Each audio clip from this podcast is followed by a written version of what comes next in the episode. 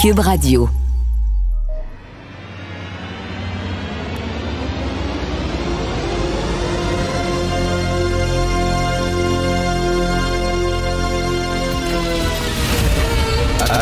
Attention, cette émission est laissée à la discrétion de l'auditeur. Les propos et les opinions peuvent choquer. Peuvent choquer. Oreilles sensibles s'abstenir. Richard Martineau. Martino. Un animateur pas comme les autres. Richard Martineau. Cube Radio. Bonjour, merci d'écouter Cube Radio. Bon mercredi. Alors, euh, écoutez, on parlait hier de ce sondage du groupe de l'organisme L'Initiative du siècle. L'Initiative du siècle, c'est eux autres qui disent, hey, il faut ouvrir euh, en masse les vannes de l'immigration au Canada et essayer d'avoir là euh, énormément d'immigrants d'ici quelques années. On disait, bon, la cible, c'était 500 000 immigrants, 500 000 nouveaux immigrants par année. Et là, euh, il y a eu un sondage, cet organisme-là euh, fait un sondage, on dit ben, peut-être que peut-être qu'est-ce qu'on vise trop gros, est-ce qu'on a les yeux plus grands que la panse, est-ce que il y a une acceptabilité sociale pour notre projet, donc ils ont fait un sondage. Et euh, 44% des Canadiens trouvent que le Canada accueille trop d'immigrants. Et là il y a M. Marc Miller aujourd'hui qui a pris, euh, tu sais, qui a tiré les conclusions qui s'imposent de ce sondage-là, puis dit ben là, peut-être qu'on va reculer sur nos cibles d'immigration. Ça a pris un sondage pour qu'ils disent on recule. Qui était- donc, tu sais, il n'y avait pas d'idée, là. Quelle, était l'idée derrière ça? C'était quoi l'idée, là, de dire on va ouvrir les vannes de l'immigration, on va avoir plein de gens, alors qu'on est en pleine crise du logement, on a de la difficulté à loger les Canadiens qui sont ici, on va en accepter 500 000 par année, puis même l'an passé, c'était un million qu'on avait accepté.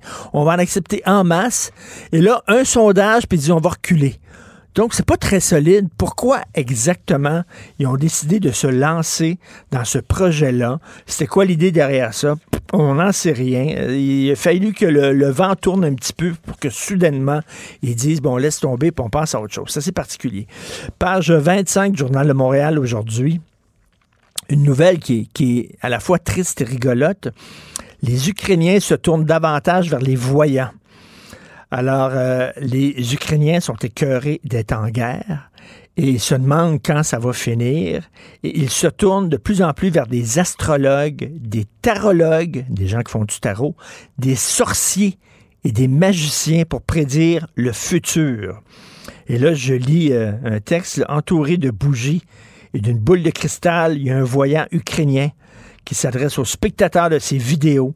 Il dit, je vous assure que la guerre se terminera en 2024.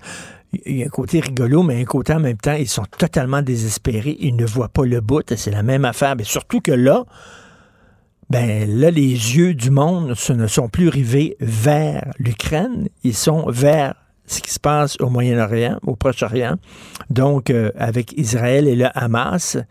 Et euh, on ne parle plus de l'Ukraine. Il y a même le Speaker of the House, Mike Johnson, le républicain, qui veut que les États-Unis cessent leur aide euh, militaire et leur aide financière à l'Ukraine en disant on va maintenant seulement aider Israël et c'est tout. Euh, on va laisser tomber l'Ukraine, on va laisser tomber Taïwan qui se bat contre la Chine. Donc ces gens-là se sentent abandonnés en disant eh, qu'est-ce qui va se passer exactement?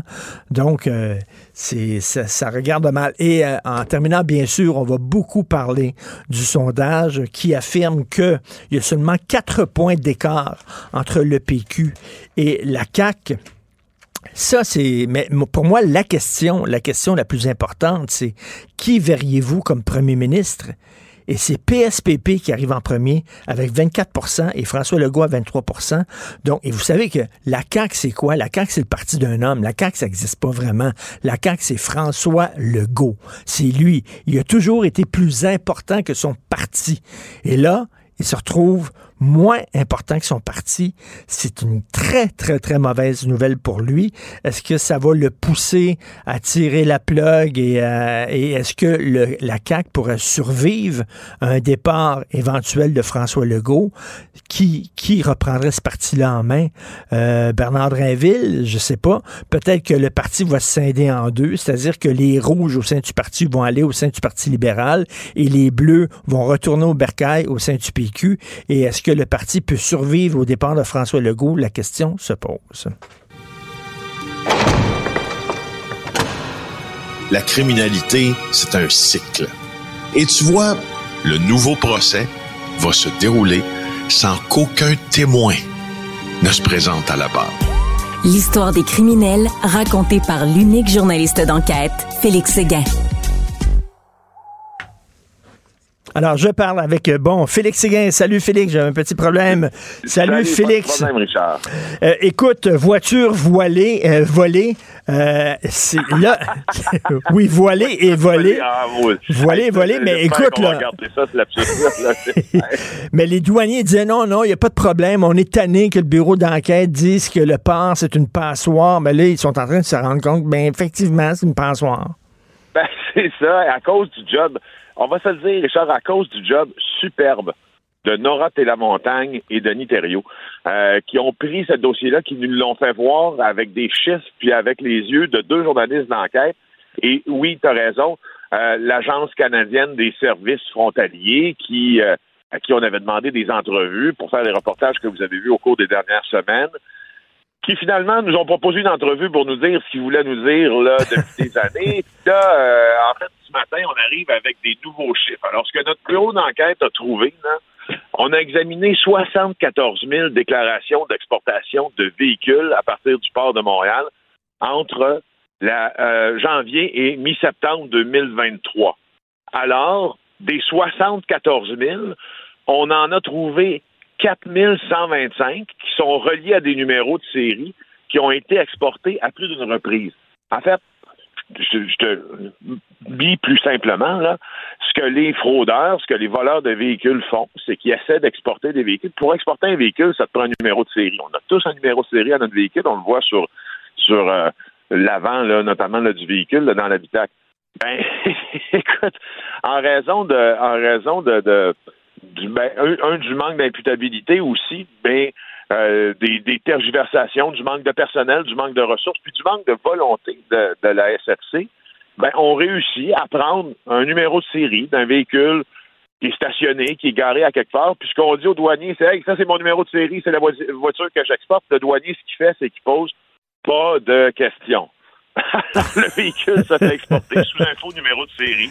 Écoute, il y a un Touareg, ça c'est un Volkswagen, qui a été exporté cinq fois Ben oui, le. Togo au printemps. OK, il n'y a aucune vérification. Ils ne regardent pas le numéro de série. On va aller voir sur notre ordinateur pour voir si ce numéro de série-là a déjà été utilisé, etc. Aucune, Non. aucune vérification. Ben, peu, très, très, très, très, très peu. Les experts qu'on a consultés, là, euh, le, le reconnaissent, puis qu'ils affirment qu'au fond, euh, ça arrive assez, assez souvent. Et on pointe encore du doigt les lacunes chez la SFC pour expliquer cette quantité colossale de véhicules volés. Je te rappelle, c'est 43 véhicules qui sont volés chaque jour au Québec en moyenne. Et puis après ça, ben tu sais, hein, on, fait refroidir le véhicule dans un entrepôt, puis on se dépêche à l'exporter parce que c'est facile de l'exporter à Montréal. C'est la plaque tournante de ce commerce-là illicite. Euh, puis les, endroits où ils se retrouvent, c'est principalement l'Europe euh, et l'Afrique. Ben écoute, c'est vraiment une passoire. Là, ils n'ont pas le choix. Là. Ils, sont, ils sont obligés de l'avouer. Euh, ça n'a aucun sens qu'on ne fasse aucune vérification comme ça. Des vérifications de base, Félix. Ben oui. Euh, ah, ça, Richard, c'est des vérifications de base, mais tu sais, il y a des. La chronique qu'on fait aujourd'hui, puis le prochain sujet, ça va être la même chose. Là, c'est une chronique sur ce que les gens peuvent penser d'un crime sans victime. Mais les vols de véhicules, c'est un crime qui fait des victimes.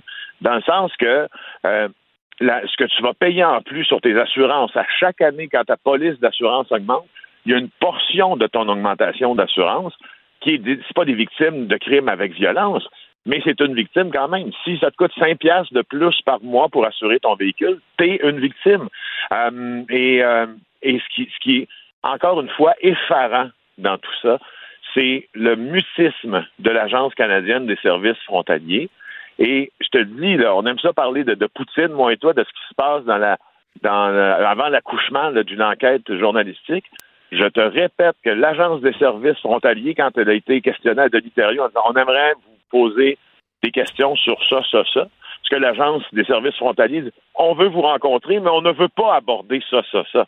je veux dire, c'est c'est là l'imputabilité. Moi, c'est ça comme comme journaliste qui me qui me qui me choque, puis ça me pousse, je te dirais, là, à tenir ce genre de propos qui sont plutôt tranchés là, ce matin avec toi. Ben je dis, c'est des agences fédérales auxquelles on a le droit de demander des questions. Manifestement, elles sont pointées du doigt par leurs propres partenaires.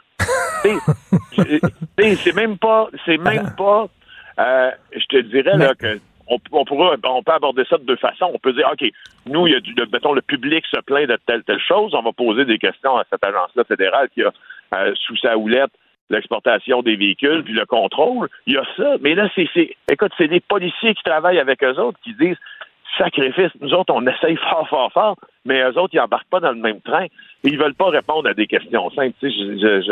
Ça me, ça me, ça me choque beaucoup. Ben, ben, surtout, surtout, Félix, qu'on est, il y, a une crise là, de vol d'auto. Là, euh, c'est vraiment un problème au Canada. Il me semble que eux autres, même, il me semble qu'ils n'auraient pas dû avoir besoin d'un bureau d'enquête pour faire le ménage puis regarder s'ils font leur job ou pas. Moi, je suis très content que le bureau d'enquête vous avez fait ce job-là, mais tu sais, il me semble que c'était leur rôle à eux autres de vérifier si tout était correct. Ben, justement, je veux dire, si tu regardes à la fin du... Moi, ça, encore là, je... Tu euh, ineptie, turpitude, euh, manque d'engagement, ben, mets tous les qualificatifs que tu veux, mais je veux dire, si nous, on a été capable de regarder quels véhicules ont été exportés sous des faux numéros depuis le début de l'année, ça veut dire qu'il y a quelqu'un d'autre qui a accès à ces chiffres-là, genre l'Agence des services frontaliers, qui est capable de les regarder aussi. Alors, ben s'il y a un ben dirigeant à l'Agence des services frontaliers qui regarde les chiffres et qui voit que ça n'a pas d'allure, pourquoi ça continue à pas avoir d'allure? C'est ça qui me, c'est ça que, c'est moi, ça me, ça me scie le manque d'imputabilité comme ça. Si c'était une entreprise privée, ben oui. Euh, à Québec ou ailleurs, puis tu sais qu'il y a un, je sais pas, moi, un directeur, un vice-président qui dit à la fin du mois, je sais pas, au comptable, peux-tu m'amener les chiffres pour telle section de notre entreprise? Puis là, tu amènes les chiffres pour la section d'entreprise. Puis là, le, directeur voit maintenant que ça, ça, fonctionne pas. Écoute, on a un manque à gagner dans ci, dans ça. je veux dire, on perd trop d'argent, mais il va dire, là, il va falloir corriger ça pour le mois prochain. Ben, tout à fait. Tu te souviens, les États-Unis, tu sais, les Américains, à un moment donné, euh, disaient que la frontière euh, qui séparait le Canada et les États-Unis, c'était une passoire. Puis on disait euh, au gouvernement canadien, ben faites votre job, là. Essayez de, de, de, de, faire en sorte qu'il y ait moins d'immigrants qui passent par la frontière. Mais là, on, le voit, là, même notre, notre port même le, port de Montréal s'est rendu une vraie passoire. Vraiment, là, ils prennent pas ça au sérieux. Et en terminant, une méga fraude immobilière à Montréal. Oui, on n'a pas une tonne de temps pour en parler, donc je vais être beaucoup plus ce matin là, dans, dans la suggestion, là, si tu veux, euh, de lecture. C'est vraiment un article très fouillé de Frédéric Giguère. Euh, la police de Montréal a réussi à mener une de ses plus grosses enquêtes anti-fraude. C'est des gens qui sont faire des fausses identités ils signent un bail, disons, euh, de façon virtuelle pour louer une résidence dans des lieux cossus normalement. Après ça, ils font une rencontre avec un notaire. Ils, ont des prête-noms. Puis là, ils se présentent comme les vrais propriétaires. Ils signent une procuration à un membre de leur réseau criminel. Le membre de ce réseau criminel-là, il va ouvrir un compte bancaire en ligne au nom des vrais propriétaires. Puis ce qu'il va faire, c'est que euh, au fond, ces gens-là ciblent des résidences qui sont libres d'hypothèque.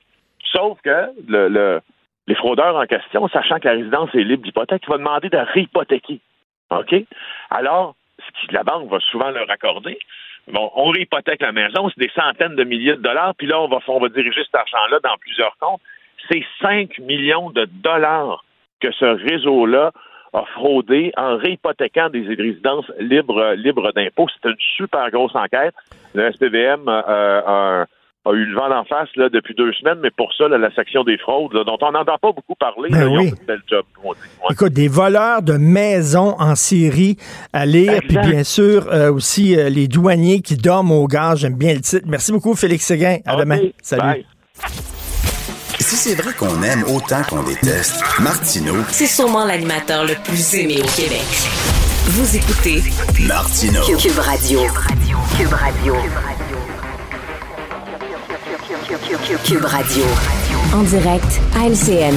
8h45, on va rejoindre Richard Martineau. Salut Richard. Salut Jean-François. Écoute, les gens qui s'ennuient de l'Expo 67, si on parlait de cette plaque euh, qui avait été retrouvée là, sur l'Expo 67, Ouais. les gens qui s'ennuient de l'Expo 67, Terre des Hommes, allez à Marieville parce que, écoute, il y a un abattoir qui arrête pas d'accumuler les manquements à l'hygiène. Tu te souviens, l'Expo 67, euh, avec tout le scandale, la viande avariée, là, on refilait ça Ah aux oui, oui, touristes oui, là, dans les restaurants. Les gens allaient manger dans- dans les pavillons de l'Expo 67 puis disaient la viande, elle a quelque chose, elle a un petit goût particulier, puis ça, c'était de la viande avariée, de la charogne. Ben alors, écoute, à Marieville, c'est incroyable. Carcasse contaminée, viande moisie. Le MAPAC a mis la main, ça c'est dans le devoir, a mis la main sur cinq caisses de jambon qui avaient été emballées, ça fait un mois et demi, et qui s'apprêtaient à être livrées aux gens. Donc, euh, si vous vous ennuyez du goût de la viande de l'Expo 67, peut-être que là, là, vous allez retrouver un petit peu de, un petit peu de cette petite épice qu'il y avait là. Oui, pas, pas tant, non.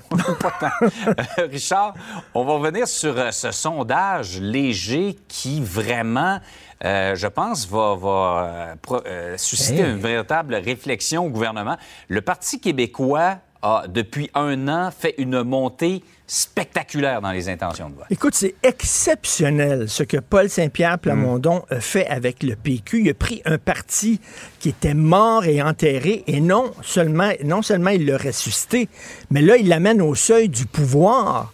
Euh, écoute, il y a seulement quatre points d'écart maintenant, selon le nouveau sondage léger, entre la CAQ et, euh, et le PQ. Et moi, la- l'affaire, la, la question là, qui tue, comme on dit, c'est qu'on a demandé aux Québécois qui, selon vous, ferait le meilleur premier ministre, et c'est Paul Saint-Pierre Plamondon qui mène.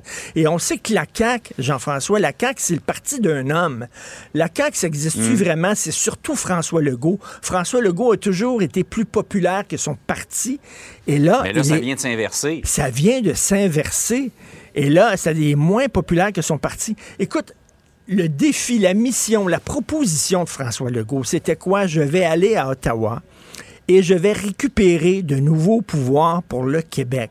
C'était ça, OK? Lundi matin, Legault, Drainville et puis Guilbeault s'en va à Ottawa pour rencontrer Trudeau, mais comme il n'était pas là, François Legault a dit puisque c'est comme ça, on reviendra mardi. Bon, puis il n'y a jamais eu de nouveaux pouvoirs, jamais. Et là, les gens disent, ben là, écoute, tu n'as pas réussi à, à- à- à livrer la job que tu avais promis. Donc, euh, les nationalistes au sein de la CAQ commencent à quitter le parti, les électeurs nationalistes, et retournent au bercail près de euh, Paul Saint-Pierre Ouais. Plamondon. Parce qu'il y a vraiment un- un- un- une corrélation qu'on peut faire entre la baisse de 4 Ben, de la CAQ et la hausse de 4% du Parti québécois. Tout à fait. Et il y a beaucoup de gens qui disent, là, il est plus sur son X, il a perdu son mojo, François Legault, comme disent les anglophones, et il est un petit peu perdu euh, avec les négociations qui vont très mal avec le secteur public. Euh, est-ce que ça peut pousser François Legault à quitter? Et la grosse question, est-ce que la CAQ pourrait survivre à un départ de François Legault? Parce que la CAQ, c'était François Legault. Et là, on le parti Ouais, ouais. pourrait scinder en deux, c'est-à-dire les rouges au sein de la CAQ s'en retournent au Parti libéral, les bleus s'en retournent au Bercail, au PQ. Euh, bref, ça ne va pas très bien, mais une, une performance exceptionnelle de la part de Paul Saint-Pierre Plamondon, Ah ouais. que jamais qui s'est toujours présenté, là, qui a jamais essayé de se présenter sous Mm. un nouveau jour avec un masque, essayer de mettre de l'eau dans son vin Mm. pour se rendre plus populaire, un gars de principe, un gars qui était debout, et ça a été payant finalement pour lui. Euh, C'est juste trois ans avant les élections. Il, il- il y a le temps de s'écouler beaucoup d'eau euh, sous les Tout ponts euh, d'ici là. Parlant, parlant de ponts, on va parler de transport au Québec. Ça va très bien. Le tramway de Québec, euh, le REM, le tunnel. Ça roule au bout, ça roule au bout. Alors, je sais, je sais, c'est rare que je dise ça, mais il y a des retards euh, et il y a des dépassements Ah, de coûts ouais. dans, les, dans les gros On n'est projets. pas habitué à ça. Faut On n'est pas habitué à ça. Alors, écoute, 9h30, donc dans trois quarts d'heure, Ouais. un point de presse du maire de Québec, parce que là, le projet de tramway, le coût a triplé. On parle de 11 et 12 milliards de dollars. Alors que le gouvernement du Québec offre des pinottes à ses employés, est-ce que tu penses que le gouvernement du Québec, de l'autre côté, donnerait des milliards de dollars pour un projet de tramway qui est même pas populaire auprès de la population, parce que la majorité de la population en veulent pas? Écoute, ça regarde très mal pour ce, ce projet-là. Un.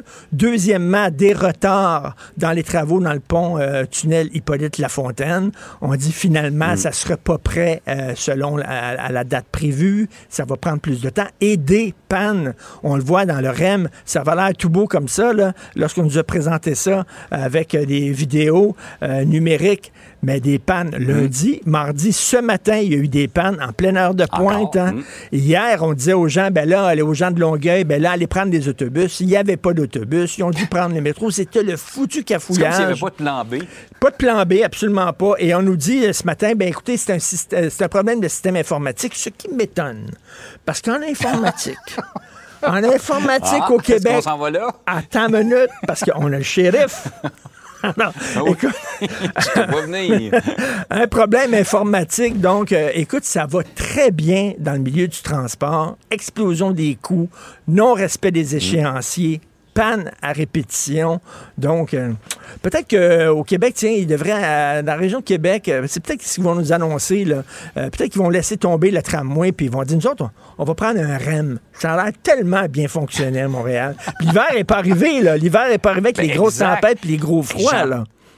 J'entendais quelqu'un dire ça va être beau cet hiver si on reste pris à moins 20 degrés euh, dans ben notre wagon du REM. Là. Ben non, ça, ça va se régler. Là. Ils ont dit c'est un système informatique, mais ils vont faire une mise à jour. Tu sais, les mises à jour au Québec, c'est tigidou. On connaît ça. on connaît ça. ça clique, les mises à jour. Oui, tout à fait. Ça clique, oui. bonne journée, Richard. Salut, bye. Artiste de la satire, il dénonce les incohérences Ironie à la fois. Richard Martineau.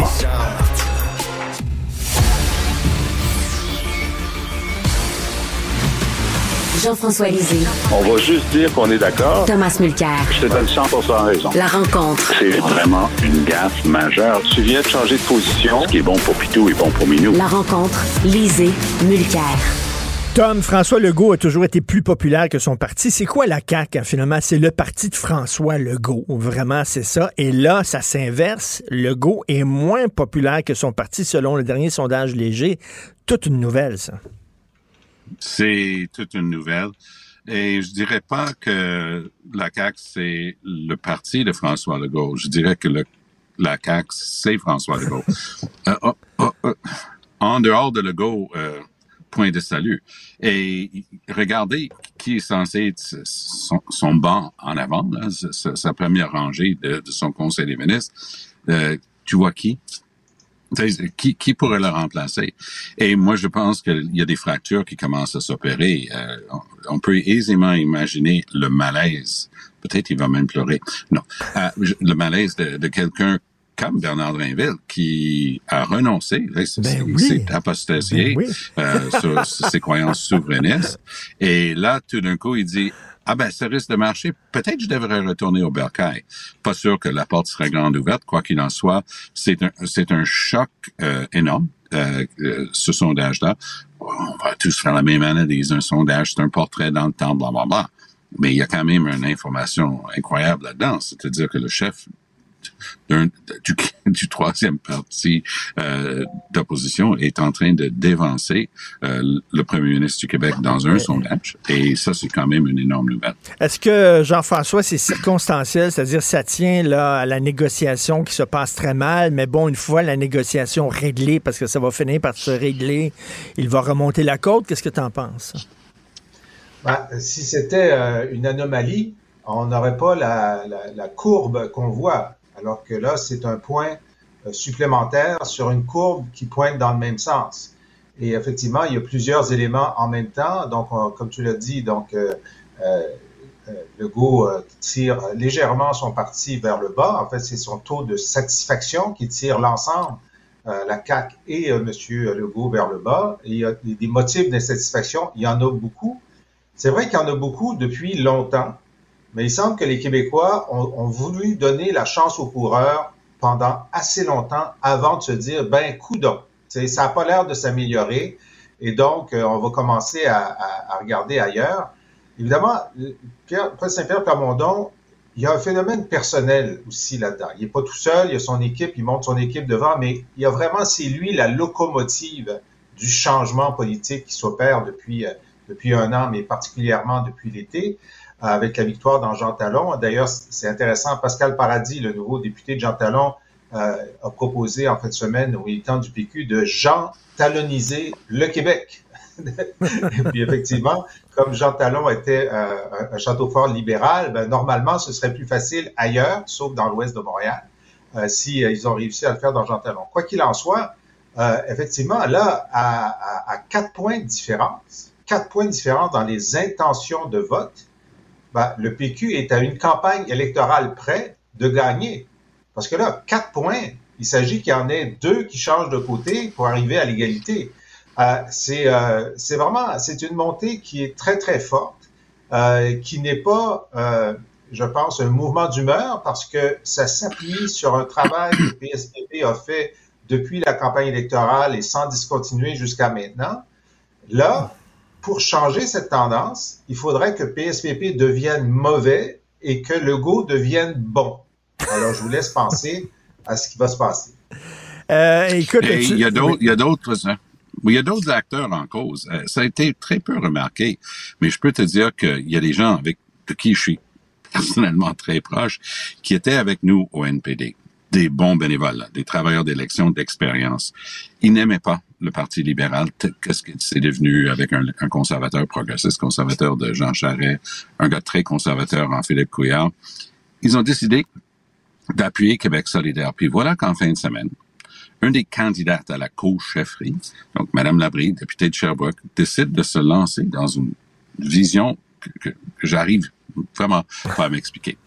Elle a observé que la moitié des gens au Québec solidaire n'étaient pas des souverainistes.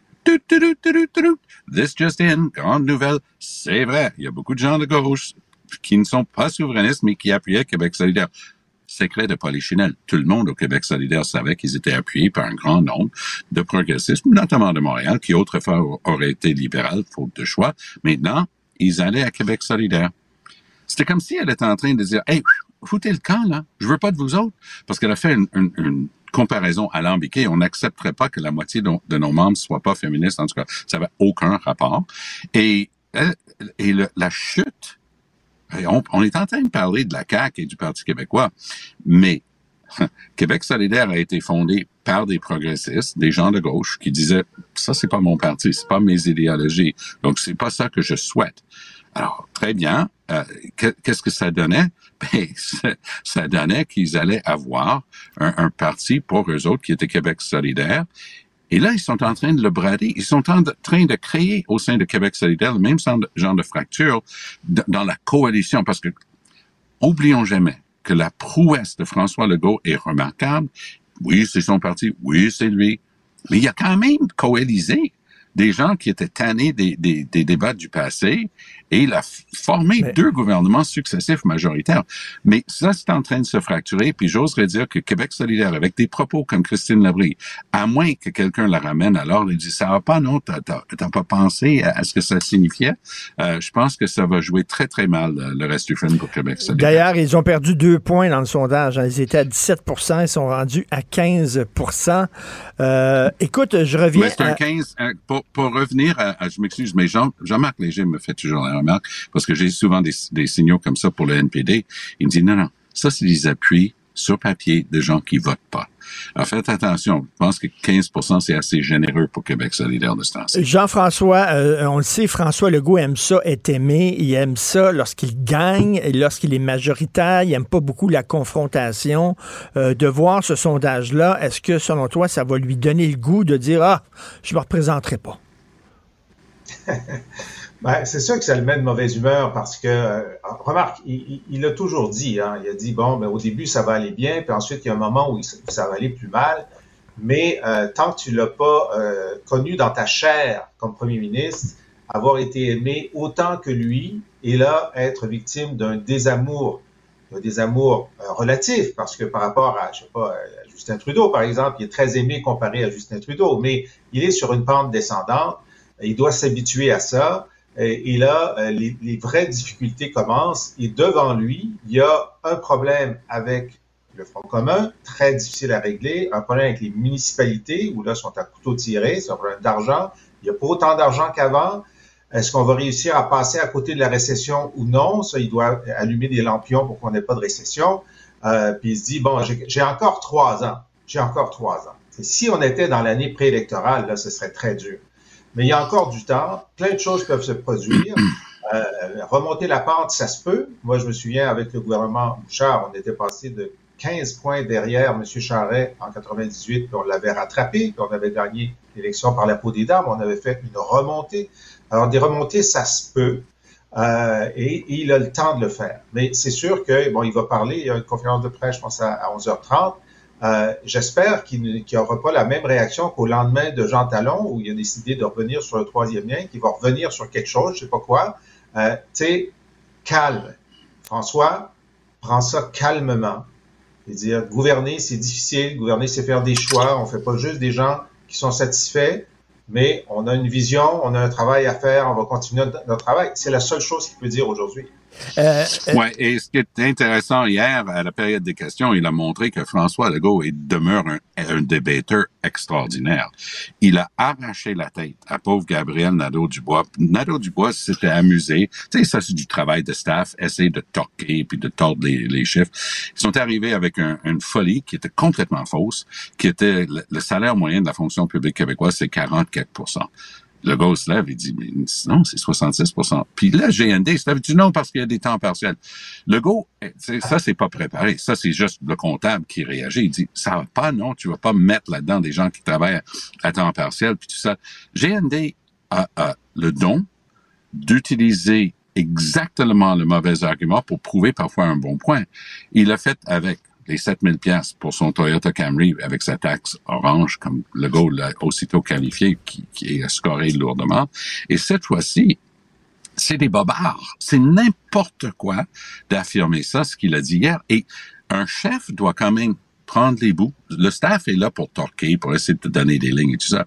Mais le gars qui est supposé d'avoir du jugement, c'est le gars qui pose la question à la période des questions. Et lorsqu'il s'est relevé pour dire non, non, c'est parce qu'il y a des gens à temps partiel là-dedans, il a eu l'air littéralement fou. Et il, not ready for prime time, comme on dit. Et GND va être obligé, lui, de commencer à s'assurer que ce qu'on lui feed, c'est pas du grand n'importe quoi, parce que ça fait plusieurs fois qu'il sert du grand n'importe quoi, puis le public qui vote, là, ils acceptent pas ça. Euh, Jean-François, je veux t'entendre sur la sortie de Lucien Bouchard qui dit il va falloir faire des sacrifices. L'indépendance, c'est viable, mais ça va être difficile. Ça va être bien dur. Qu'est-ce que tu en penses? Bon, alors, évidemment, tout est dans le, choix du moment. Alors, donc, l'entrevue a été réalisée après la sortie du budget de l'an 1 euh, et, juste avant euh, que soit rendue publique la lettre des premiers ministres dont il était critiquant le gouvernement. Alors donc, ça s'est fait là, c'est un hasard parce que c'est sûr que ce rendez-vous-là a été pris depuis longtemps. Et euh, donc, c'est le balado de François Legault. Il reçoit des gens, il les interviewe, une quarantaine de minutes. Moi, j'ai écouté ça hier. Euh, ça a été mis en ligne hier. Et on pourrait penser que François Legault, puisque c'est après le budget de l'an 1, a dit, ben, Monsieur Bouchard, euh, je sais que vous avez été souverainiste, peut-être l'êtes-vous encore, mais euh, êtes-vous d'accord avec moi que ce serait des gros sacrifices, l'indépendance? Et puis là, on aurait eu la réponse, donc oui, ça prend des gros sacrifices, ça va être dur. Okay? C'est pas ça qui s'est passé. François Legault parlait de la difficulté de gouverner. Il n'a parlé, n'a posé aucune question sur l'indépendance ou la souveraineté. Et donc, c'est monsieur, monsieur Bouchard qui, de lui-même, spontanément, a décidé de venir en aide, pas au Parti québécois, qui est son parti d'origine, ou au Bloc québécois, qui est le parti qui a fondé, mais aux fédéralistes, euh, donc, et au, au néo-fédéraliste, qui est François Legault. Et il n'a pas dit, écoutez, euh, parce qu'à l'époque, je me souviens, on disait c'est un grand chantier. Ça va être un effort considérable, mais ça vaut la peine, ça va être de l'énergie positive. on n'a jamais nié qu'il y, aurait du travail à faire, OK? Euh, mais euh, il a dit ça va être dur. Ça va être dur. Puis là, on disait, nous, on a toujours dit, je dis encore, mais ça vaut la peine. C'est un travail qui vaut la peine. Là, il n'a pas dit ça vaut la peine. Non. D'ailleurs, la seule chose qu'il a dit sur la souveraineté, c'est il paraît que maintenant, on peut plus la faire. Alors, il y a, puis à la fin de l'entrevue, euh, Monsieur euh, Legault dit euh, Je veux vous entendre sur l'avenir de la nation. Ça que ça, ça été facile pour M. Bouchard de dire ben moi j'espère que dans l'avenir la nation sera souveraine. Hein? Il dit pas ça du tout. il dit les jeunes. J'ai confiance dans le talent des jeunes. Il a pu dire ah comme le jeune Plamondon. Bon ça ça aurait peut-être été trop devant le premier ministre, d'accord. Mais euh, il aurait pu dire il y a une nouvelle jeunesse souverainiste. il aurait pu dire ça. Mais non, il n'en a pas parlé. Alors, moi, j'ai deux conclusions. D'abord, on peut toujours compter sur Lucien Bouchard pour tirer dans la chaloupe péquiste. On peut toujours compter sur lui. Il est cohérent. Il le fait quand ça va mal au PQ, et là, il le fait quand ça va bien au PQ.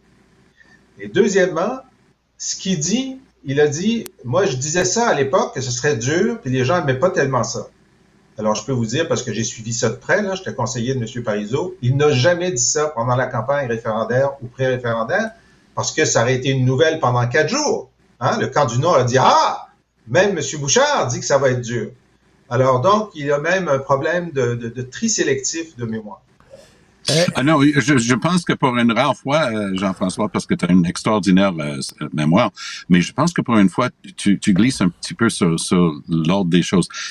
Ce à quoi tu es en train de faire référence, c'est que Bouchard dit, dans ce que je, je me souviens d'avoir vu, Bouchard dit, j'aurais voulu parler du point auquel ce serait difficile, mais ça aurait été mal avisé. Donc, il dit qu'il aurait voulu dire lors de la campagne. Bon, on va, on, on, au lieu de se badrer à, à faire du ping-pong, on va écouter la bande. oui, c'est ça. Il dit, je disais ça et il y a des gens qui aimaient pas beaucoup que je dise ça. Alors, j'ai aucun doute qu'il le disait en privé, mais il disait, il faut avoir le courage de dire Je pense que c'est ça qu'il essaie de dire. Ben, pense que c'est ça qu'il essaie de dire. Écoute, il, il fallait avoir le courage de le dire. Moi, je le disais ben, il le disait, il n'avait pas le courage de le dire en public. C'est ça qu'il essaie de nous dire, là. Pense qu'il a dit que ah, le dire, ça aurait été mal avisé. Alors, euh, on m'a dit de ne pas le dire. C'est ce que je me souviens. Mais il nous voit. Il nous voit. Pourquoi il ne le dit pas qu'il est, carrément fédéraliste? Là? Il, nous voit, euh, Jean-François. Est-ce que tu trouves. Est-ce que, est que Lucien Bouchard est devenu fédéraliste finalement puis il ne veut pas le dire? Ben, c'est-à-dire que Bon, moi, je peux pas être dans sa tête, là. Ouais. Euh, mais il y a quelque chose de psychologique. Alors, il a dit dans des entrevues au cours des, des dernières années qu'il était pour l'indépendance du Québec, hein, que c'était la bonne solution. C'est ça qu'on aurait dû faire. On aurait dû la faire en 80, on aurait dû la faire en 95. Mais qu'il ne croit pas que ce soit possible maintenant. Puis ce sera une autre génération de voir si c'est possible. Alors, à chaque fois qu'il dit ça, évidemment, il tire euh, dans le flanc du chef du PQ du moment qui essaye de le faire. Puis quand ça baissait, moi, ça m'aidait pas. Là, quand ça monte, bon, ça fera pas une grande différence là, sur, le pli de la différence de, M. Clermondon, mais c'est quand même... Alors, tu sais, regarde Pauline Marois. Alors, Pauline Marois, elle l'a pas fait, la souveraineté. Elle était là en 80, elle était là en 95, elle l'a pas fait. À chaque fois qu'elle peut, elle aide. Hmm. En fin de semaine, des journalistes ont voulu la mettre en contradiction avec Plamondon sur les turbulences, parce qu'elle avait dit 50 turbulences? Plamondon euh, a dit, ben, ça va être ça va être un défi, mais il n'y aura pas de sacrifice. Euh, puis elle a dit, ah, j'ai dit cinq ans, peut-être que j'ai exagéré, c'est peut-être juste deux ans. Tu vois, elle a essayé de, de minimiser sa différence, alors que Bouchard, lui, sort, puis il maximise sa différence. Non, non, ça fait longtemps qu'il fait ça. Merci beaucoup à vous deux. Merci. On se reparle demain. Merci. Bonne journée. Salut. Joignez-vous à la discussion. Appelez ou textez le 187 Cube Radio 1877 827 2346. Te rappellerai que 1,3 milliard, 44 milliards de dollars. C'est beaucoup, beaucoup d'argent. À partir de cet événement-là, il y a eu un point de bascule. Un directeur de la section argent, pas comme les autres. Yves Daou.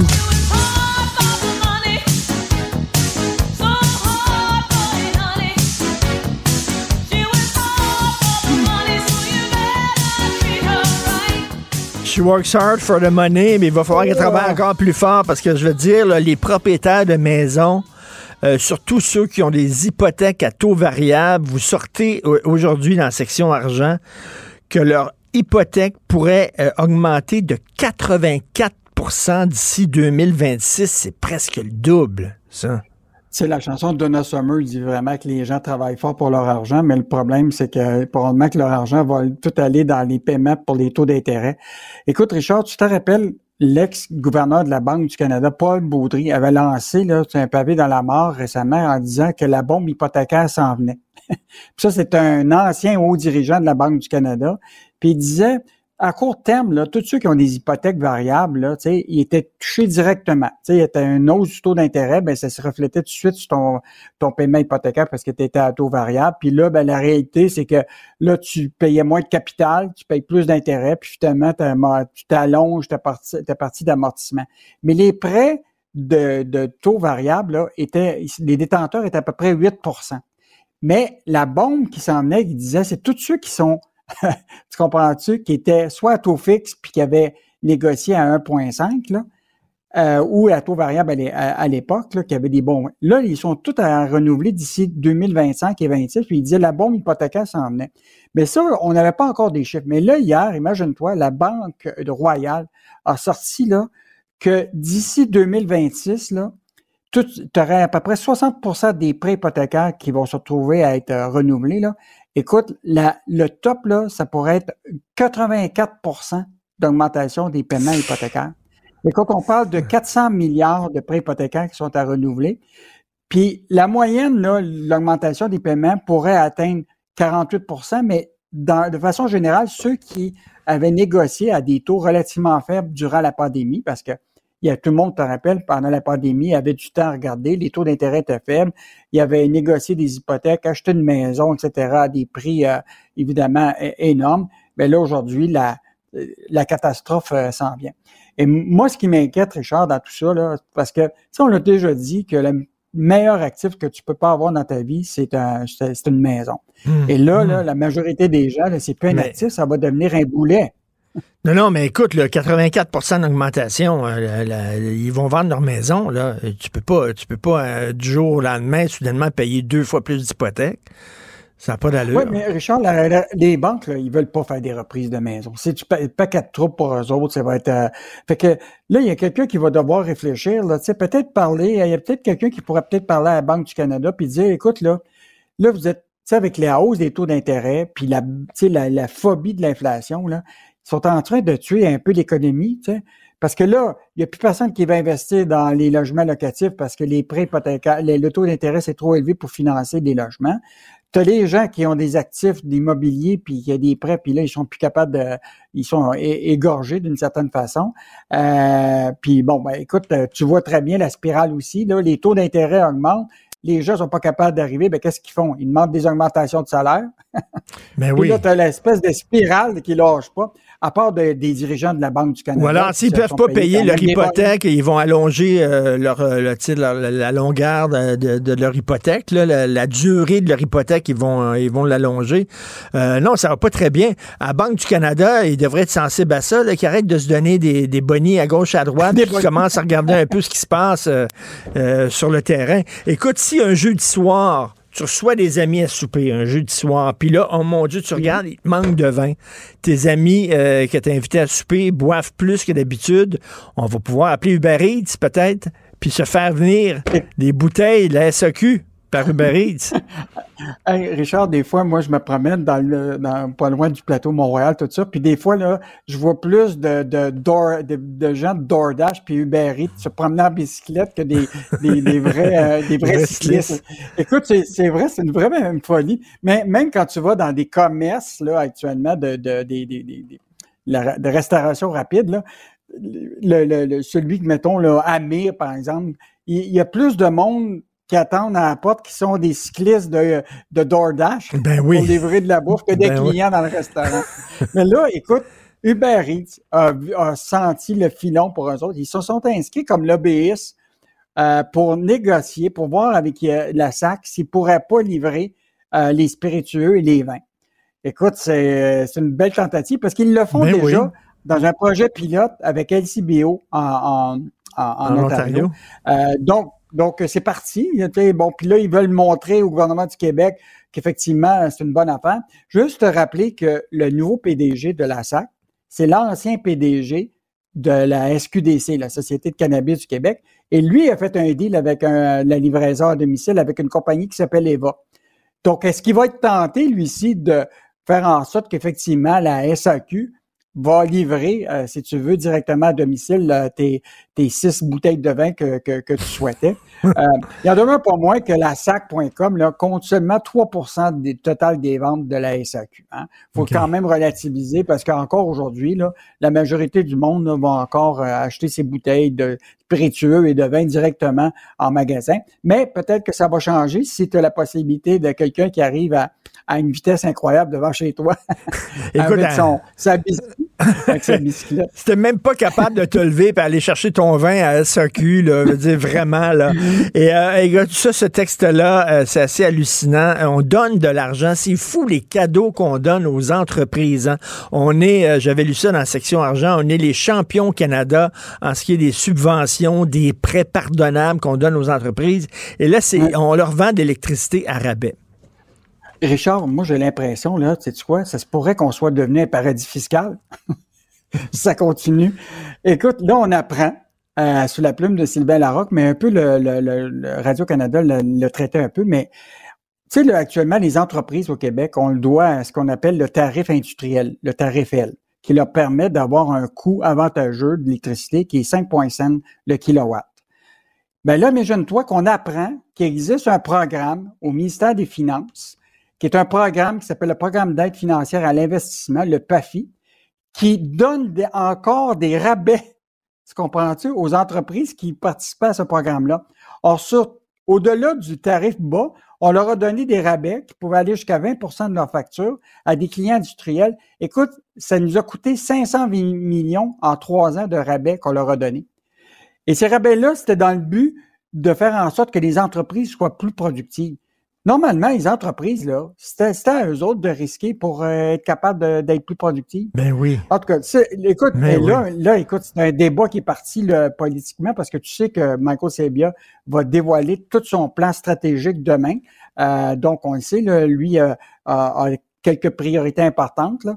Euh, mais toute la question de la tarification de l'électricité euh, industrielle et, comme, et, et, euh, pour les particuliers, ça va être un enjeu là, probablement pour 2024 parce que là, on, on donne notre électricité à peu près parce qu'avec les Ben rabais oui. qu'on qu'on donne, mais quand même incroyable qu'on qu'on ait au-delà du tarif le plus bas, on leur a donné des rabais en plus à des clients. Et là, ils veulent pas dévoiler, imagine-toi, ils veulent pas dévoiler les, euh, la liste des 82 euh, clients qui ont profité de ces euh, Pourquoi de, ces- pas? de ce programme-là. Ben, on a le droit de le Ah, savoir. ben, C'est quoi cette affaire-là, ben moi? L'État dans l'État, Hydro-Québec, puis j'espère, si on leur donne l'électricité à rabais, j'espère qu'ils vont pas nous imposer une hausse de l'autre côté pour les particuliers. Parce que là, on va dire, écoute, là, ça n'a pas de sens. là. Vous avantagez les dé- entreprises, puis les Québécois que vous devez desservir avant les entreprises, ben non, eux autres, vous leur imposez une hausse. Ben là, imagine-toi sur ce programme-là là, de rabais qu'on apprend par un tu sais, par, de- par de la recherche là, qui existe. Là, actuellement, ils sont en train de regarder à l'abolir. Là, hier, François Legault, il dit hey, ce programme-là, il faut que ça euh, on m'en en mette fin. Sauf que Ben oui. il a été renouvelé en 2019 par le ministre Éric euh, Girard. Et imagine-toi, ça a été renouvelé au moment, et certains spécialistes nous disent, c'est au moment où ce qu'on avait une idée que peut-être qu'on n'aura pas de tout le potentiel électrique qu'on qu'on aurait oui. besoin pour l'avenir. Mais oui. Il y a quelque chose Il qui nous est- manque de l'électricité. euh, et on pense à avoir d'autres barrages. On a même, à un moment donné, ouvert la porte au nucléaire. Puis pendant ce temps-là, on, on- on se comporte comme si on avait des surplus incroyables et on donne quasiment notre électricité aux entreprises. Un excellent texte aujourd'hui de Sylvain Larocque. Merci Yves Daou. À demain. Richard Martineau. Plongé dans l'actualité avec des observateurs qui pensent à contre-courant. Ah, y en a-tu des humoristes au Québec? Il y en a en maudit. Tu donnes un coup de pied d'une canisse, là, puis il y en a 25 qui sortent de là. là. Il y en a deux qui se démarquent, selon moi. Deux. Guy Nantel, qui fait de l'humour très politique. Il est tout seul quasiment à faire ça, un peu à la Yvon Deschamps. Et de l'autre, euh, le fils spirituel d'une autre souche, les frères Brosse, Sol, Ding et Dong, puis euh, ils, ont, ils ont couché ensemble, puis ça, ils ont accouché d'André Sauvé. André Sauvé qui est aussi à part. Et je suis un fan fini fini d'André Sauvé. Je suis très content de l'avoir parce qu'il sort un livre qui va être disponible à partir d'aujourd'hui. C'est vraiment à lire parce que c'est ses meilleurs, ses meilleurs monologues, des textes de ses meilleurs monologues avec des textes inédits puis tout ça.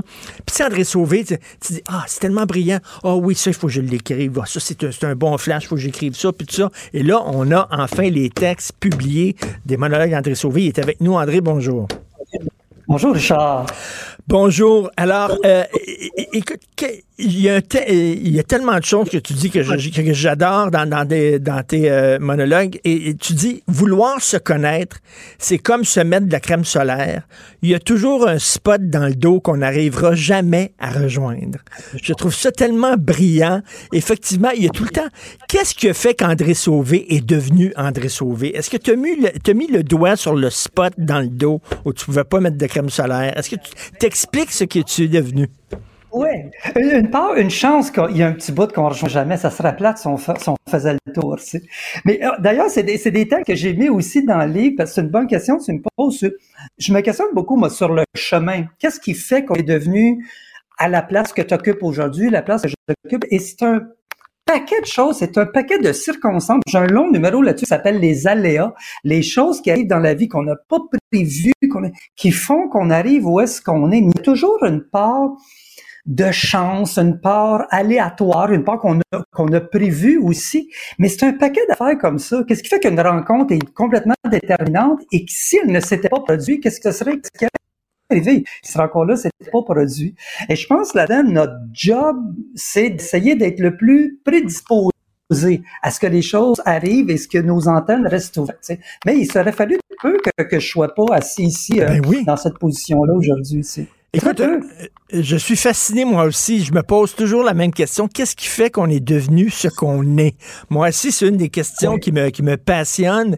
Et, euh, et, c'est ça, parce que tu aurais pu faire de, de l'humour un peu comme euh, les autres. Ils parlent des relations de couple, ils parlent des relations hommes-femmes. Il y a beaucoup d'humoristes qui sont là-dedans. Toi, quand tu as voulu faire de l'humour, est-ce que tu dis, bon, qu'est-ce que je peux faire pour me démarquer? Ou non, c'était naturel de faire ce genre d'humour-là un peu Moi, c'est complètement naturel. Moi, il n'y a rien qui a été choisi rationnellement. Moi, ça a été naturellement. J'ai été découvert, comme j'ai dit souvent, par Jody, Yvon Deschamps et tout ça, et c'était pas dans ma trajectoire. Fait que je me suis dit, ben, je vais faire qu'est-ce que moi ça me tente. J'ai rien à perdre. J'avais pas ça comme objectif.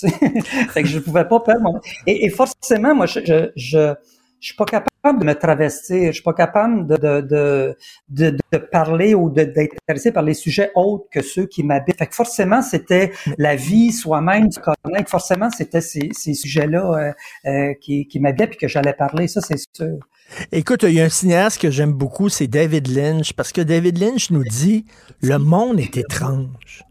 Hein, quand, on, quand on regarde ça, le monde est vraiment étrange. Et toi, tu dis dans un de tes monologues, quand on fait des liens entre les affaires, ça se tient. Mais quand tu prends les affaires séparées, c'est insensé puis ça se tient pas. Puis toi, c'est ça que tu veux nous montrer, c'est on vit dans un monde qui est vraiment étrange, donc et, merveilleux aussi. On m'a souvent qualifié d'une bébite, euh, un alien, un ovni. Mais quand je fais mes spectacles, les gens viennent me voir après ou sur Facebook, mais ils me disent, mais moi aussi, moi aussi, je pense ça, moi aussi, je fais ça, mais c'est comme, on est une méchante gang de bêtes de bord, tu sais, je on, on, a tous ça, mais on dirait que, la seule chose que j'ai fait, c'est que j'ai dit tout haut ce qu'on rumine tout bas, j'ai l'impression.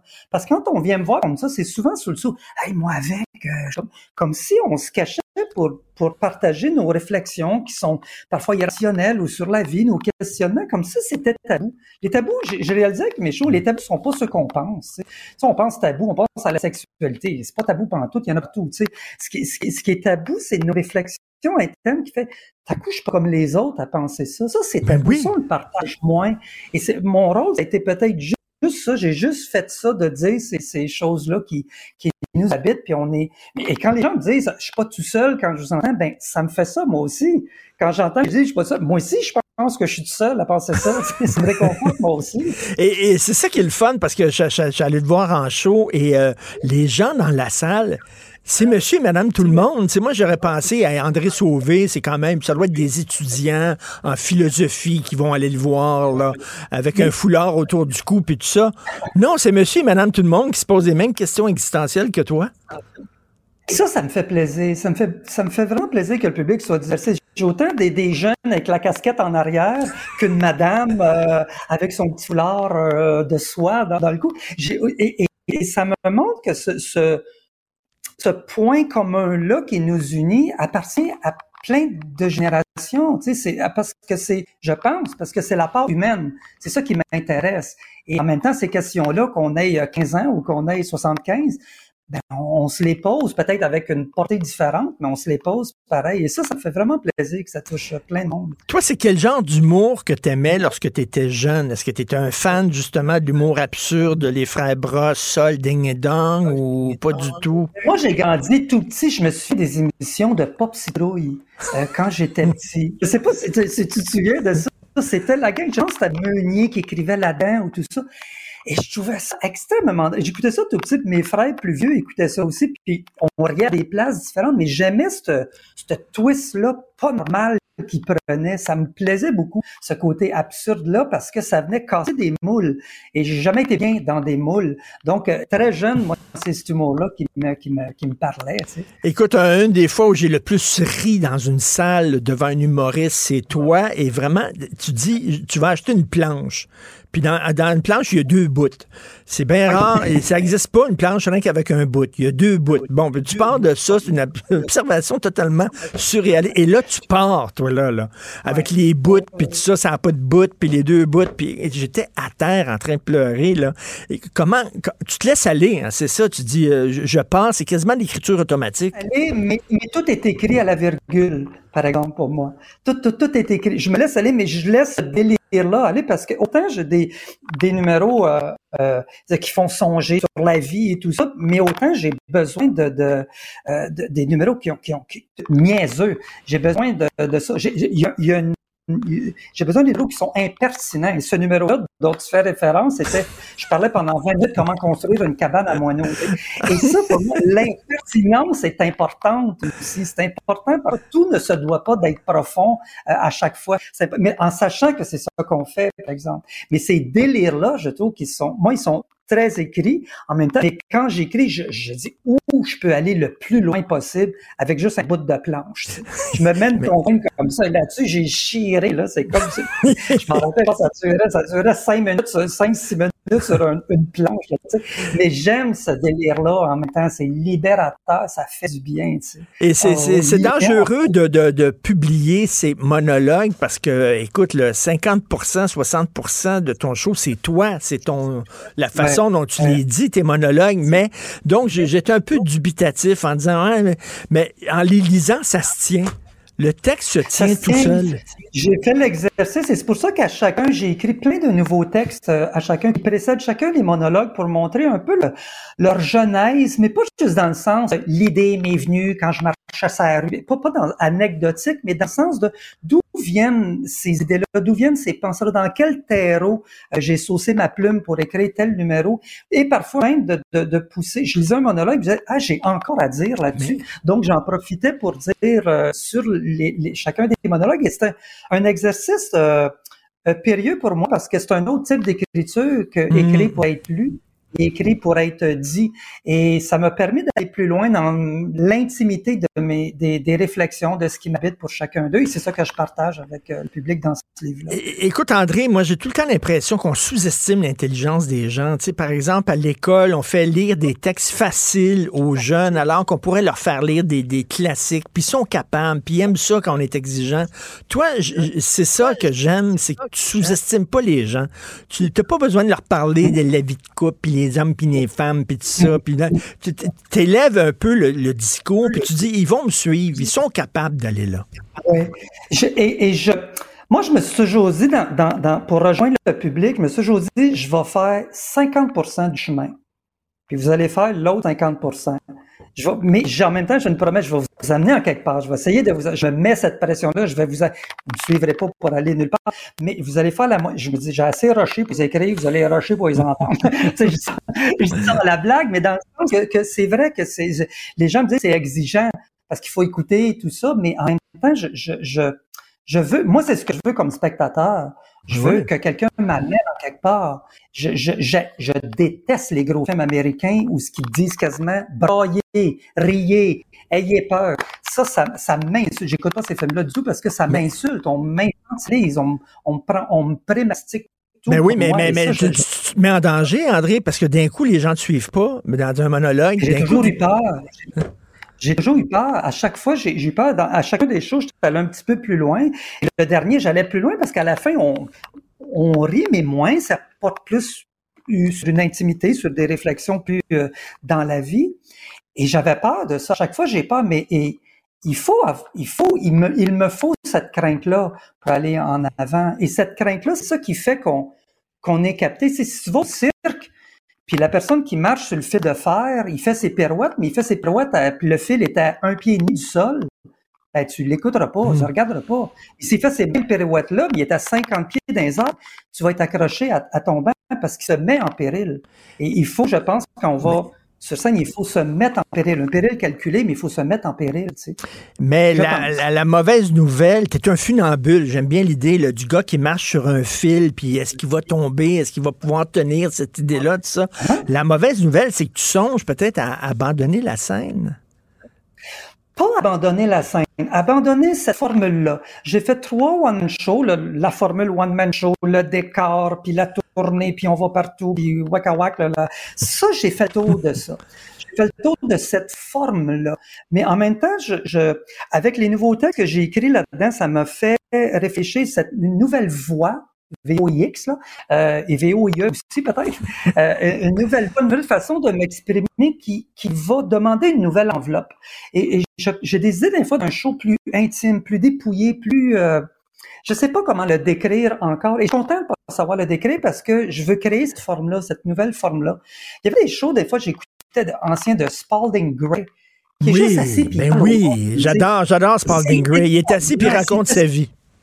Exactement. Il y a une petite, euh, une petite lampe, puis il raconte des anecdotes. Ces formes-là, maintenant, me parlent. Quand je dis dépouiller, c'est un peu à ça, je fais référence sans vouloir imiter, mais dans ces formes-là.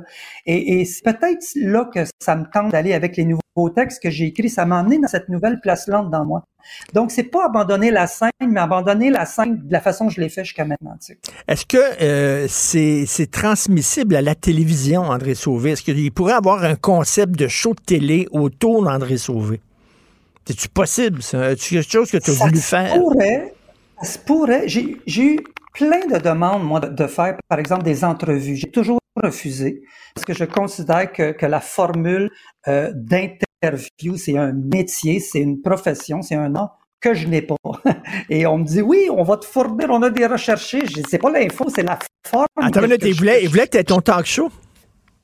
Oui, on m'en a offert souvent ça. J'ai tout le temps, tout le temps refusé. Si ça a à venir à la télé, j'ai l'impression que ça va, ça va devoir prendre une forme qui est autre que l'entrevue, qui est autre. Je ne sais pas quelle forme ça prendrait. Je suis pas fermé, mais en autant que je me que je me reconnaisse dans la manière. Mais ça, j'ai toujours tassé ça parce que je me considère pas un intervieweur.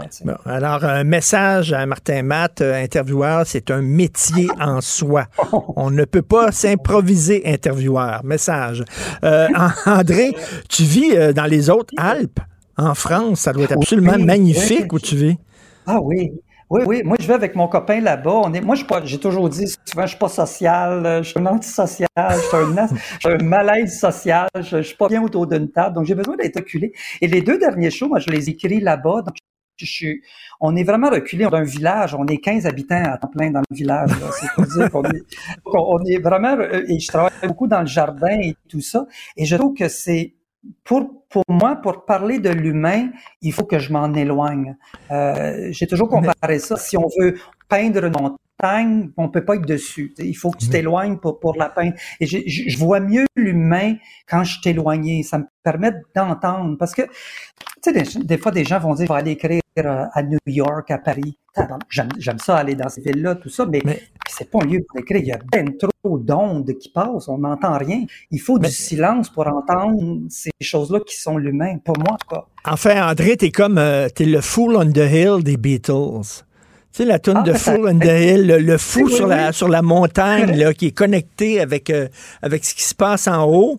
Puis les gens disent, ah, il est fou, ce gars-là, mais en même temps, c'est un sage, il y a quelque chose. T'es un peu ça, de Fool on ah, the Hill. C'est ça, je crois que les deux sont très proches, hein? le, fou et le sage sont très, très proches l'un de l'autre. C'est que le, le, le, le, sage a appris à nager dans l'eau dont le fou se noie, mais les deux nagent dans la même eau, tu sais. mais moi, tout ce que j'essaie de faire, c'est d'essayer bouger puis garder les narines en dehors de l'eau.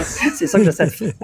Mais moi, je suis bien content que ce livre-là existe parce que j'allais voir tes shows avec un crayon en me disant il y a tellement des phrases que je veux, dont je veux me souvenir là-dedans, puis j'arrivais pas à tout noter. Donc, enfin, ça existe. Ça s'intitule Monologue et détours imprévisibles. Et je le dis, c'est pas seulement des monologues. Il y a des textes aussi inédits. Vous allez retrouver tout le, toute la brillance, tout le génie d'André Sauvé. Écoute, euh, je t'aime beaucoup. Merci d'exister. Euh, heureusement, il y a des gens comme toi. Puis euh, j'ai bien hâte de voir ta prochaine mutation. André. Tout à fait. Je serai là pour le présenter. Merci, Richard. Salut, bye. Salut, André. Martineau, il n'y a pas le temps pour la controverse. Il a jamais coulé l'eau sous les ponts. C'est lui qui la verse. Vous écoutez Martineau. Cube Radio. Il y a des gens derrière dont l'intention est carrément de renverser ce système-là. Luc la liberté. Contre, pas une refonte du système. On est contre le système, point. La rencontre La liberté, Martineau. Luc, est-ce qu'on commence avec le texte que tu m'as envoyé ce matin? Écoute, tu m'as réveillé solide. Tu m'as réveillé solide ce matin. Est-ce que euh, là, il n'y a rien, il y a rien de, de, de, prouvé, là, euh, mais euh, parle-nous de ça. C'est un texte dans le journal de Hill. Voilà, le journal de Hill qui n'est qui est pas une feuille de chou dont on a bien souvent validé la, la, la, qualité de l'information puis la neutralité pas la neutralité, c'est-à-dire mais l'objectivité. Il faut pas confondre nécessairement les deux. Ce que nous apprend de Hill, donc ce avec quoi j'ai été ta dose de caféine matinale, j'ai laissé à Sophie les mots doux et je suis dit tiens, on va le brasser un peu. Euh, de Hill, une nouvelle, c'est dans ses cinq premiers titres de la journée. Euh, Vladimir Poutine serait mort et on aurait en lieu et place de Poutine donc un, double. Euh, il y a peut-être des gens qui déjà réagissent en se disant ah comment depuis quand est-ce que les grands journaux américains ou que Luc la Liberté versent euh, sciemment dans le complotisme L'article est drôlement intéressant. Euh, on a parlé depuis longtemps du fait que Vladimir Poutine était malade, qu'il était diminué. Ça a circulé plus d'ailleurs au début du conflit euh, de l'invasion en, Ukraine que maintenant. Euh, et là, cette fois-ci, ça, on nous dit carrément, il est décédé. Ça fait déjà un certain temps. Et celui que vous voyez, donc, est un double. Il serait mort, il serait mort le 26 octobre, qu'on dit? Non, avant ça? Voilà. Non, euh, ça, irait à peu près vers, vers, 26 octobre. vers troisième semaine, dernière semaine d'octobre. Donc, euh, je n'aurais pas prêté euh, attention à cette nouvelle-là s'il n'y avait pas eu d'abord The Hill pour la relayer, et ensuite, si on n'avait pas identifié la source. Et c'est là où je trouve que ça devient intéressant, et que ce soit vrai ou pas, ça demeure pertinent comme information. La source qui dit Poutine est décédé, c'est quelqu'un de l'intérieur du régime, c'est Valérie Soleveil. Valérie Soleveil, c'est pas un résistant. C'est ah, pas quelqu'un de l'extérieur qui est là. C'est quelqu'un qui est de l'intérieur de la machine. Et on le sait tous, c'est très rare qu'on, de l'intérieur de la machine, qu'on critique ouvertement ou qu'on véhicule des informations sur Vladimir Poutine. Vladimir Poutine est-il mort? Moi, j'attends bien sûr d'autres preuves. On n'y on, on va jamais qu'avec une seule source. J'ai ben besoin de quelque chose même euh, d'extérieur. C'est le nombre de sources, mais la, provenance des sources. Euh, mais de l'autre côté, moi, ce qui m'étonne, c'est que Valérie Soleveil écrit ça. Il l'a écrit en Russie, ça circule maintenant dans le monde occidental, donc au sein des, des adversaires de la Russie, et que Valérie Soleveil survit ce que ça peut donner ben, comme indication. Parce que, écoute, parce que si un gars à l'intérieur de la machine, moi je croyais que c'était un opposant qui vivait à l'extérieur. Si un gars à l'intérieur de la machine écrit ça, puis que Poutine est vivant, puis c'est faux qu'il est mort, ce gars-là, je lui donne pas cher de, sa peau. Donc, s'il est encore ben vivant, ce gars-là, c'est qu'il se passe de quoi, là? Ben voilà, c'est que de l'intérieur de la machine, et ça aussi, c'est pas la première fois qu'on entend ça. Ça se fait pièce par pièce, ça prend du temps, euh, mais on sait que Vladimir Poutine a été critiqué de l'intérieur. On sait qu'il a montré certaines faiblesses et qu'il a, il a peut-être moins d'appui de la part des oligarques ou de la part de ceux qui, on le dit toujours comme ça, sont dans l'ombre, ceux qui tirent les ficelles de la machine. Donc Vladimir Poutine n'est pas le personnage le plus influent, il est là parce que d'autres lui permettent de l'être. Ce que ça signifie, c'est qu'il y aurait donc de l'intérieur un mouvement pour discréditer ou affaiblir Poutine. Et donc, euh, c'est ce que je trouvais le hmm. plus intéressant ben personnellement. Comment se fait-il que Zoloveil résiste à ça? Comment se fait-il qu'il soit vivant, qu'on le laisse s'exprimer? À ce sujet-là. Donc, on ne parle pas de, de, quelqu'un comme Navalny, d'un résistant qu'on est allé chercher qui maintenant va probablement finir sa vie derrière les barreaux, quelqu'un dont on a déjà attenté hein, à, la vie. Donc, il continue de circuler, il continue d'écrire, puis les médias occidentaux relaient ça. Il euh, n'y a rien que je peux confirmer pour qui que ce soit hmm. aujourd'hui. Est-ce que Poutine est mort? On n'en sait foutrement rien parce que c'est pas un régime qui est mais, mais le fait que le fait que, cette le fait que cette nouvelle là existe et que ça vient de quelqu'un à l'intérieur du régime et en dit long. Et c'est quoi The Hill pour ceux qui connaissent pas ce journal là Donc c'est un c'est un journal en ligne et c'est un journal que je trouve intéressant parce que il y a un peu d'opinion, mais c'est surtout un journal qui rapporte des faits. Le matin, j'ai toutes sortes de sites sur lesquels je vais répertorier mes nouvelles. C'est là-dessus que je m'alimente. J'en ai clairement identifié de droite, clairement identifié de gauche, puis ça peut être plus ou moins à gauche ou à l'extrême droite ou d'une gauche plus radicale. Mais quand je veux quelque chose qui me rapporte des faits essentiellement, une nouvelle qu'on traite de façon objective, The Hill fait partie des trois ou quatre sources que je vais consulter. Je peux partir de là en étant sûr qu'on me rapporte les faits. Puis ensuite, à l'occasion, on va avoir de l'opinion, mais je répète, ce que je veux, c'est de l'information, en guillemets, dure, à partir de laquelle moi, je vais orienter mes textes, ma pensée ou mes hmm. chroniques. Donc, euh, The Hill, c'est un site qui, à mon avis, est sous-exploité de notre côté de la frontière. Euh, et quand on regarde des sites qui répertorient l'objectivité des, des euh, dans le traitement de la nouvelle, The Hill figure toujours parmi les deux ou trois premières sources à consulter. Donc, D'où mon intérêt ce matin pour cette nouvelle-là, puisqu'on y mentionnait. C'est pas Weekly World News qui avait retrouvé euh, le pilote, le capitaine du Titanic sur une banquise euh, 40 ans plus tard. C'est pas ça. Euh, et, qui montrait une photo de Clinton en train, en train de serrer la main à l'extraterrestre. c'est pas TMZ non plus qui nous offre parfois des vraies infos, mais qui en invente d'autres complètement. Donc, on, est sûr qu'il y a un minimum de traitement journalistique fiable avec The Hill. Luc, les Américains sont furieux parce qu'il y a eu vraiment une faillite du système concernant la tuerie de Lewinston. Écoute, lundi, j'écoutais euh, Janet Mills, qui est une, démocrate, qui est gouverneure d'un État, mais dont on a parlé, qui, qui est partagé entre progressistes et conservateurs. Le Maine, d'ailleurs, est un des rares États à partager ses grands électeurs. Hein. Donc, après une élection, ça se peut que le Maine sur la carte soit affiché en deux couleurs. C'est qu'il y a un souvent des grands électeurs qui va voter républicain. C'est important donc parce que Janet Hills, quand elle s'exprime comme gouverneur démocrate, elle sait très bien que son État est partagé. Elle sait très bien qu'elle doit faire des compromis ou qu'elle elle ne sera pas une progressiste comme on en retrouve à New York, mais une démocrate qui doit euh, compter sur l'appui de certains de ses, euh, de, ses, concitoyens qui sont plus conservateurs. Et lundi, elle est en entrevue, puis on l'interroge, je pense, de façon tout à fait légitime. Plusieurs médias sont là. Et on l'interroge sur moi, ce qui a piqué ma curiosité au travers de tout ça. Le tireur, M. Card, c'est quelqu'un, finalement, plus les journées passent, depuis qu'on a retrouvé le, corps de Card, euh, plus les journées passent, plus on se rend compte que finalement, ce gars-là, il n'aurait pas dû avoir d'armes à feu et même pas être en ben liberté. Ça faisait des semaines déjà que la famille, le gars est dans la réserve, c'est un militaire de formation, c'est un sniper, un tireur d'élite. Euh, tout le monde, ses amis, ses proches, ceux avec qui il s'entraîne, euh, les policiers lui ont rendu visite à plusieurs reprises. Et le Maine, qui est un État où on a, on a un encadrement qui est très relâché des armes à feu, euh, on y testait une loi de type Yellow Card ou Yellow Flag.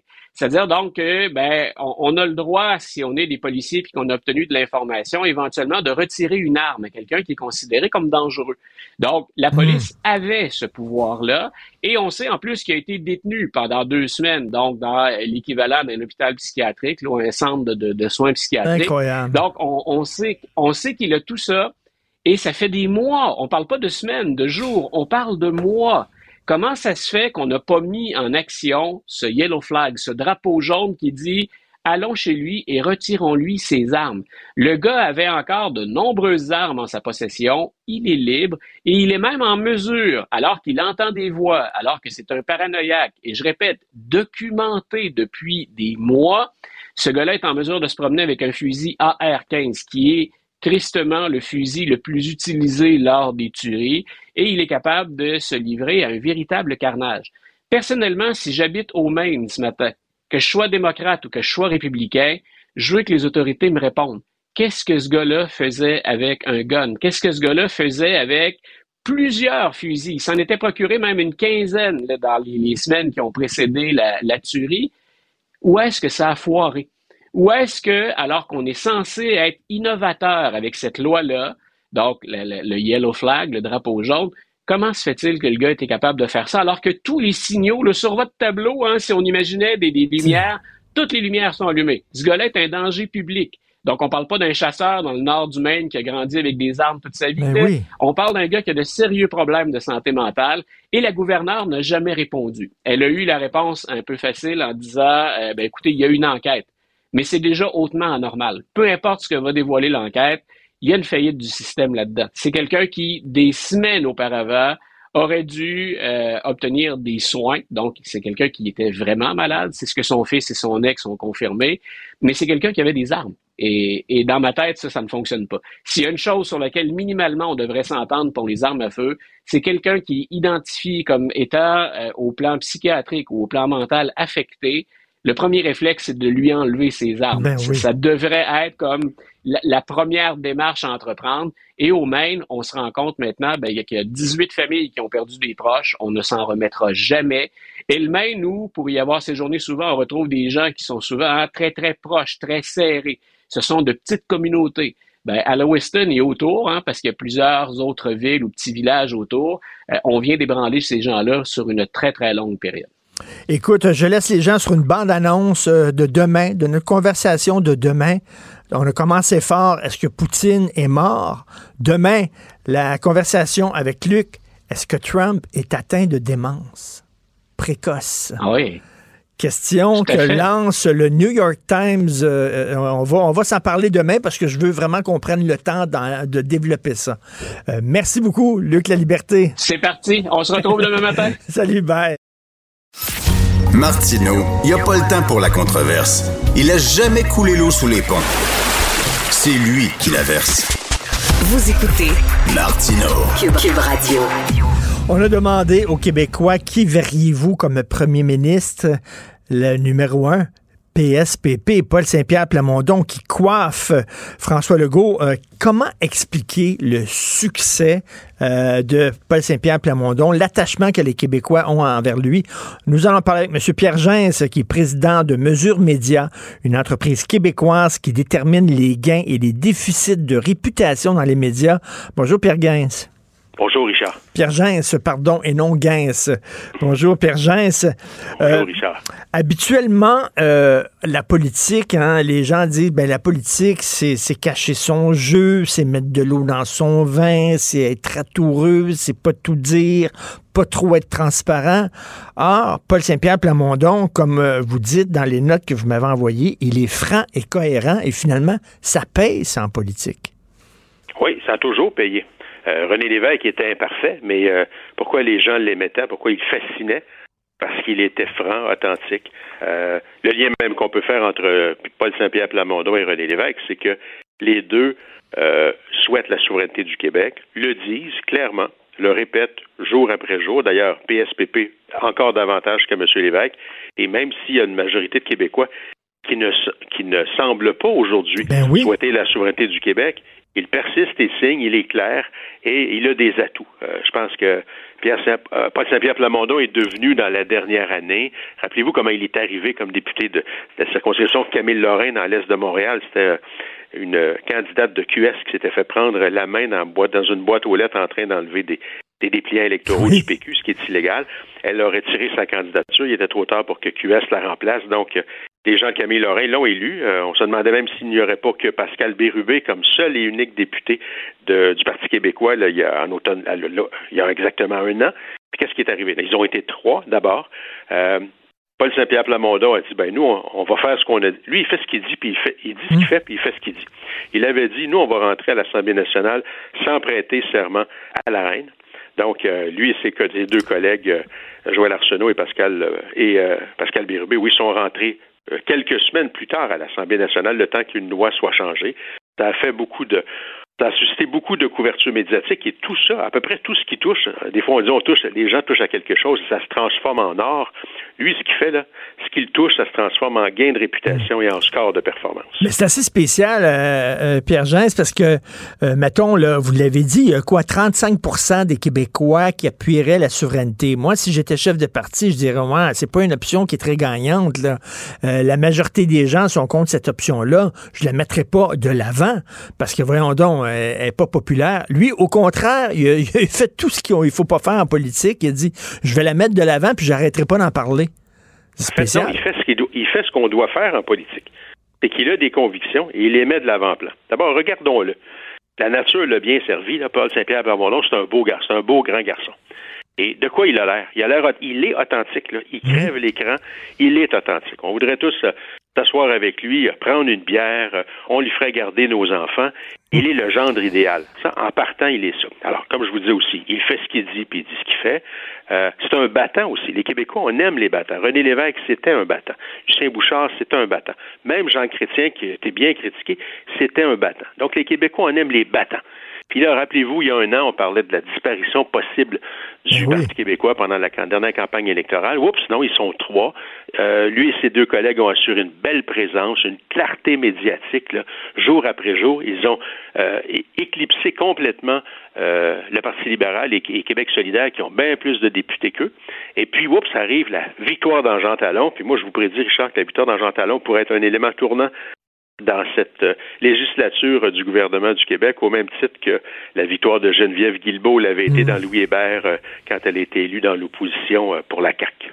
Et plus, c'est plus ça va bien, plus ça va bien finalement. C'est comme ça, là. Euh, vous, euh, avec euh, Mesure Média, vous mesurez la réputation des gens, des partis, des organismes, des entreprises, etc. Et, quand on est sur une lancée, ben, ça ça, ça, pas d'aller bien, ou quand on est sur une lancée descendante, ça n'arrête pas d'aller mal. Rappelons-nous Feu Jean Lapierre qui disait en politique, quand ça va bien, ça organise bien, puis quand ça va mal, ça organise mal. Alors là, effectivement, il y a une conjoncture qui sert bien euh, Paul Saint-Pierre Plamondon. Euh, il, comment dire, il assume ce qu'il est, c'est-à-dire un garçon, euh, un garçon authentique dans lequel les Québécois se reconnaissent malgré ses contradictions, malgré nos contradictions comme peuple. Alors, vous le disiez tantôt, il y a 35% des Québécois qui souhaitent la souveraineté, il y en a deux sur trois qui ne la souhaitent pas. Mmh. Il persiste et signe. Il veut faire de l'éducation populaire à ce sujet-là, dans le même esprit que ce que faisaient M. Lévesque et M. Parizeau. Donc, il s'inscrit dans un, dans un parti québécois 2.0 qui est rafraîchissant d'un point de vue communication à analyser. Je pense que les, les, Québécois, peut-être, qui ils sont pas pour la souveraineté, mais ils veulent pas la mort de cette option-là. C'est une carte qu'on a dans notre jeu. Hein? C'est comme, euh, c'est comme un, couteau qu'on a sur nous. Si jamais on est, on est attaqué, on peut se défendre avec ça. Puis là, on a eu peur que cette option-là meure de sa belle mort. Absolument. Et là, euh, lui, il est là. Puis, euh, dans le même esprit, rappelez-vous comment, rappelez-vous, euh, Richard, quand Yvon Deschamps disant les Québécois veulent un Québec indépendant dans un Canada uni. Mm. Alors, exactement ça. c'est encore ça. C'est ben, la lecture du sondage léger depuis hier que j'ai regardé dans tous les, dans sur toutes ses coutures, c'est ce que ça dit. Puis pendant ce temps-là, on regarde le Parti libéral qui a l'air qu'il y a une communication d'un parti qui semble figé dans le 20e siècle, puis comme s'il attendait une bonne bataille référendaire comme comme dans l'ancien temps, mais l'ancien temps, il n'existe plus. La société, elle est nouvelle à tous les jours. Là, ce que PSPP euh, fait depuis plusieurs mois, c'est que l'opposition des libéraux, l'opposition officielle, avec, je pense, 18 députés, est totalement mise de côté dans l'actualité. Québec solidaire n'est plus la saveur du mois. Gabriel Nadeau-Dubois est absent du radar. Là, on attend l'élection de la co-chef parmi les trois femmes qui ben sont candidates. Ça va donner un peu d'attention médiatique. Ce sont trois, trois femmes de grand talent, toutes articulées, très articulées les unes comme les autres. Ça, ça va donner un peu de, vent dans la voile de, de QS, mais ça en soi, je ne pense pas que ça, ça va supplanter, ça va supplanter euh, QS pour une bonne raison, parce que on ne sait pas trop où s'en va QS. On ne sait pas où s'en va du tout les libéraux, mm. alors que PSPP dit ben moi j'ai, moi j'ai un rêve de pays, voici ce que ça pourrait être. Il va y avoir des soubresauts, mais, je pense que si on se serre les coudes, on pourrait y réussir. Puis il est là-dedans, puis même le Lucien Bouchard euh, a, dit que ça pourrait être dur, mais il n'a pas dit qu'elle était euh, infaisable, la souveraineté du Québec, dans une entrevue qu'il a accordée à M. Legault ces derniers jours. Comme les Anglais disent, WYSIWYG, c'est-à-dire what you see is what you get. C'est ça qu'on a. On a l'impression avec euh, euh, Paul Saint-Pierre Plamondon euh, qu'il nous cache rien. Il est là, il est transparent. Peut-être qu'on n'est pas euh, d'accord avec ses options, mais on le respecte parce que lui se tient debout. Oui, puis dans l'histoire du Québec, là, Richard, rappelons-nous, les Québécois, on, on s'est toujours dit, on pourrait donner la chance à quelqu'un. Euh, le 15 novembre 1976, les Québécois ont dit on pourrait donner une chance au gouvernement Lévesque. Euh, après ça, ils ont dit euh, ben, on pourrait donner une chance à. ils pourraient peut-être. Ils ont donné une chance à François Legault. Hein. On était dans un univers fédéraliste versus souverainiste. La CAQ est arrivée avec une autre approche en voulant changer l'échiquier politique en disant nous, là, on est une coalition de souverainistes, de fédéralistes, de toutes sortes de monde, puis on veut, on veut, on veut gérer le Québec autrement. Alors, qu'est-ce que les Québécois ont fait? Après deux tentatives euh, de la part de la CAC, les Québécois ont dit ben, on va donner une chance à M. Legault. Puis M. Legault, il a fait un très bon travail. Ce qui est peut-être un peu spécial dans son cas, c'est qu'il semble avoir été un meilleur gestionnaire de crise qu'un gestionnaire des affaires de l'État au jour le jour. Mais hmm. ben, c'est ça, parce que là, vous mesurez la réputation. La réputation de PSPP est en hausse, celle de François Legault est en baisse. Il est moins populaire que, que son parti. Comment vous expliqueriez ça? Selon moi, l'élément déclencheur de, la, du déficit de réputation qu'enregistre M. Legault jour après jour depuis des mois, c'est le troisième lien. C'est pas l'abandon du troisième lien, c'est on le voit dans sondage après sondage, les Québécois ont l'impression de s'être fait mentir. Puis ultimement, euh, euh, c'est pas Geneviève Guilbeault qui, euh, qui est associé, le, qui porte le, plus d'odieux de cette affaire-là, c'est vraiment le premier ministre. Ultimement, tu sais, on dit lonely, pour reprendre une autre expression anglophone, lonely at the top. Alors, euh, il est, un premier ministre, est, en, par définitive, est bien seul. Et euh, c'est lui qui prend les bons coups quand ça allait bien. Rappelez-vous, le, bon papa pendant la pandémie. Hein, il incarnait, M. Legault, le, bon papa ou le grand papa rassurant. Mais là, il est celui qui incarne euh, l'abandon du troisième lien pour des raisons qui font douter les Québécois. je pense que c'est à partir de. Il y a bien beau dire, euh, ma femme va vous dire que j'ai bien des défauts, puis mais que je suis honnête. C'est pas c'est pas l'honnêteté de l'ensemble de François Legault qui est remise en question par les Québécois. Je pense que c'est vraiment sa gestion du troisième lien. Les, les gens de Québec en particulier, partout, et partout au Québec, on le voit dans le sondage, donnent l'impression qu'ils se sont fait euh, compter, de, rouler dans la farine dans l'histoire. Oui, c'est vrai, c'est vrai. Puis aussi, il n'a pas livré la marchandise parce qu'il a dit, moi, avec moi, si vous me donnez un gouvernement majoritaire, on va aller à Ottawa, puis on va récupérer des pouvoirs, puis on va les ramener au Québec. Il n'a pas réussi à faire ça. Fait que les gens disent, ben là, euh, finalement, tu n'as pas livré la marchandise que tu nous avais promise. Il a, parlé de changer le mode de scrutin, euh, de donner accès aux médecins de famille plus rapidement. Il y a plusieurs engagements qu'il a pris qu'il n'a pas tenus. C'est pas facile pour lui en ce moment. Non, mais en tout cas, euh, Paul Saint-Pierre Plamondon, lui, est le vent dans les voiles, mais, mais il a dit quand même à ses troupes, il faut rester humble. On se souvient que François Legault avait dit ça à ses troupes, hein. même si on grimpe dans les sondages, il faut rester humble. Et il y a des gens, il y a des gens qui trouvaient euh, la CAQ un peu arrogante. Peut-être que ça a joué contre lui aussi. Je pense qu'il y a un ensemble de facteurs qu'on peut euh, effectivement considérer dans ce sens-là. Puis là, je vous ai nommé, euh, je vous ai cité une coupe de premiers ministres marquants de l'histoire depuis tantôt, mais pensons à Robert Bourassa.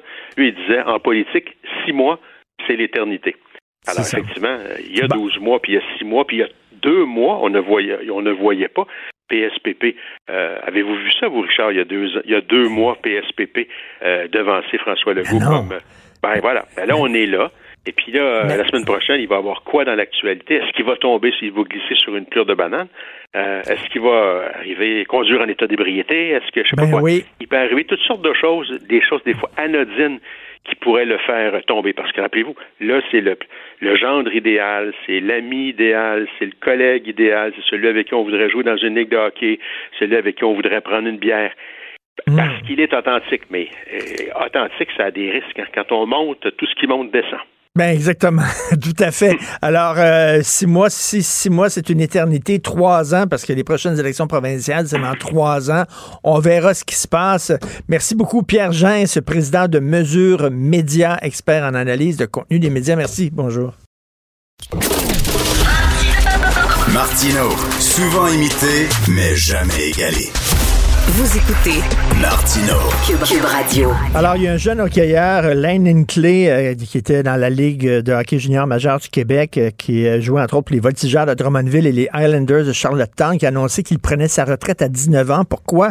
Ben parce qu'il a des lésions sérieuses au cerveau et euh, s'il continue à jouer, il risque de souffrir de démence précoce. Il a seulement 19 ans. nous allons en parler avec le docteur Dave Ellenberg, qui est neuropsychologue, spécialiste des commotions cérébrales. Bonjour, docteur Ellenberg.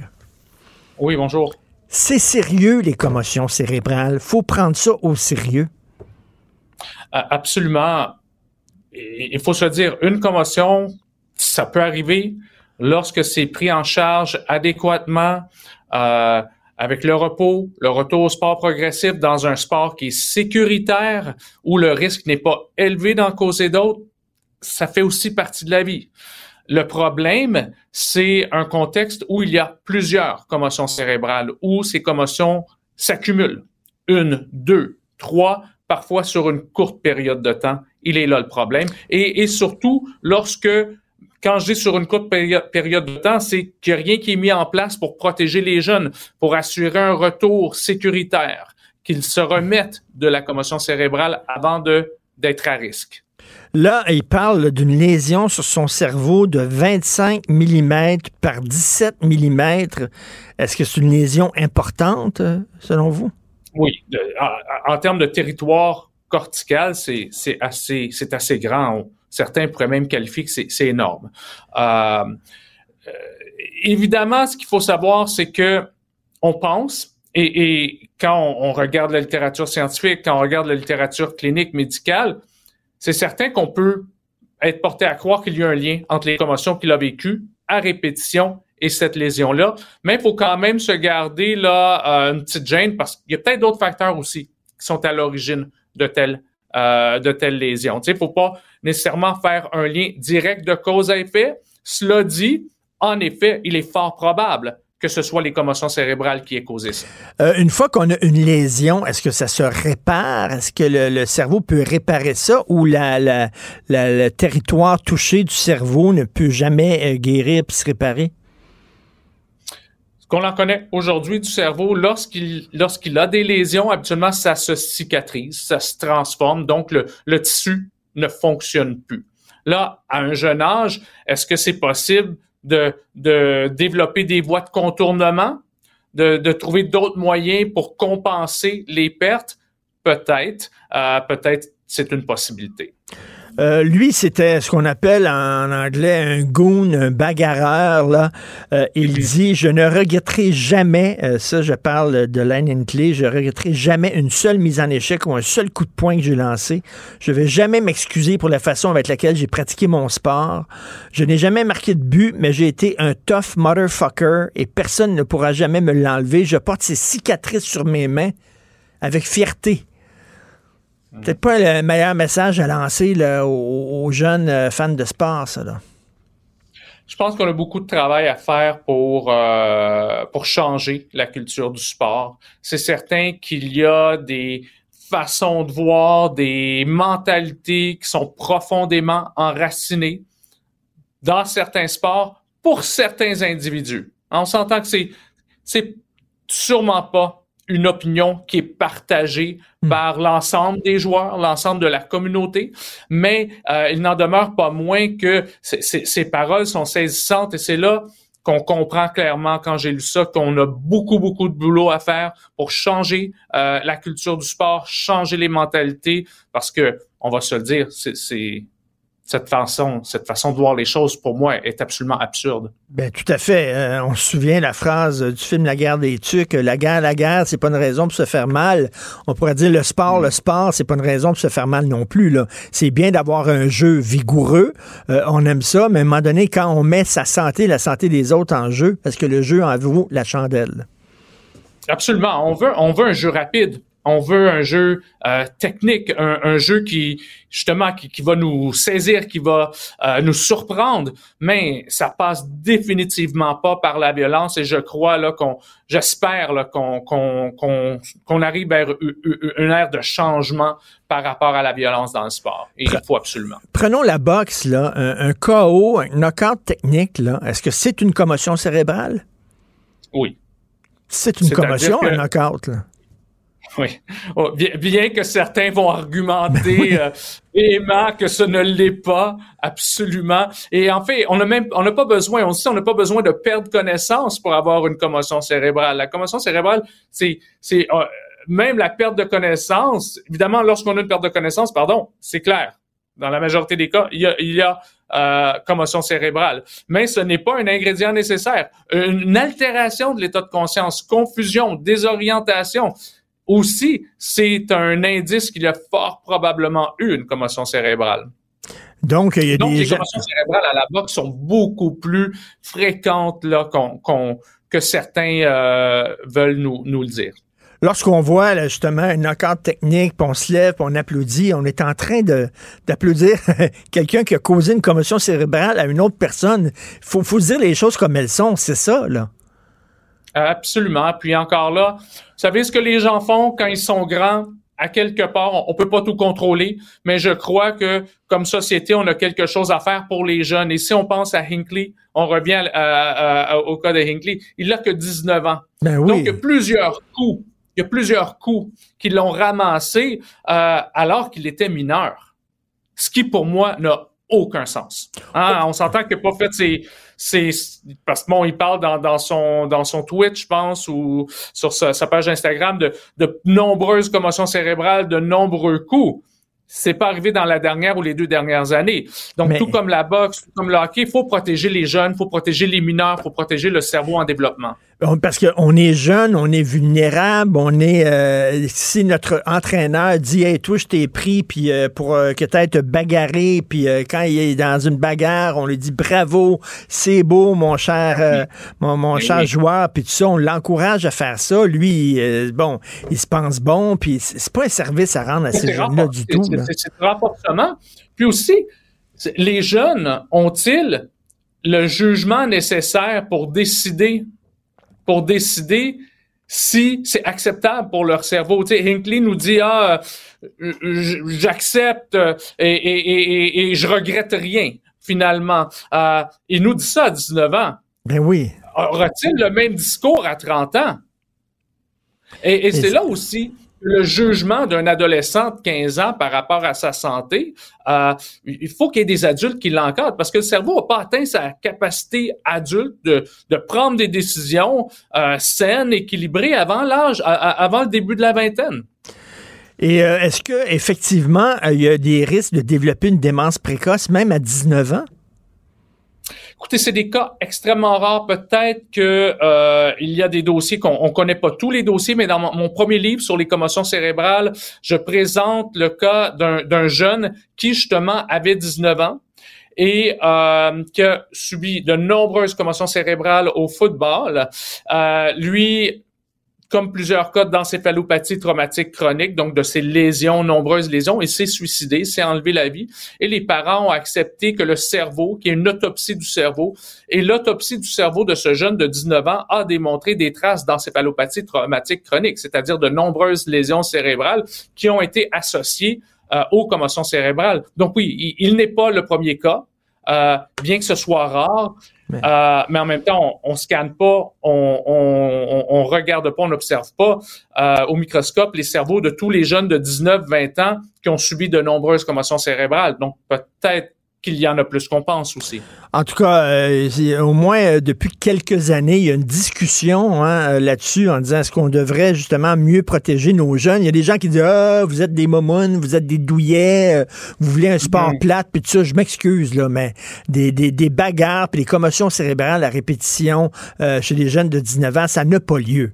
Qu'on leur montre à jouer au hockey ça n'a pas lieu. Puis il y a eu des cas graves, comme, comme celui de Hinckley, comme celui de Rowan Stringer, qui est décédé là, en, 2013 à la suite de, de trois commotions cérébrales euh, dans l'espace d'une semaine. Je pense, je pense qu'il faut se réveiller. Puis on a, ça fait quand même plusieurs années que qu'on en parle. Ça fait 20 ans que j'en parle.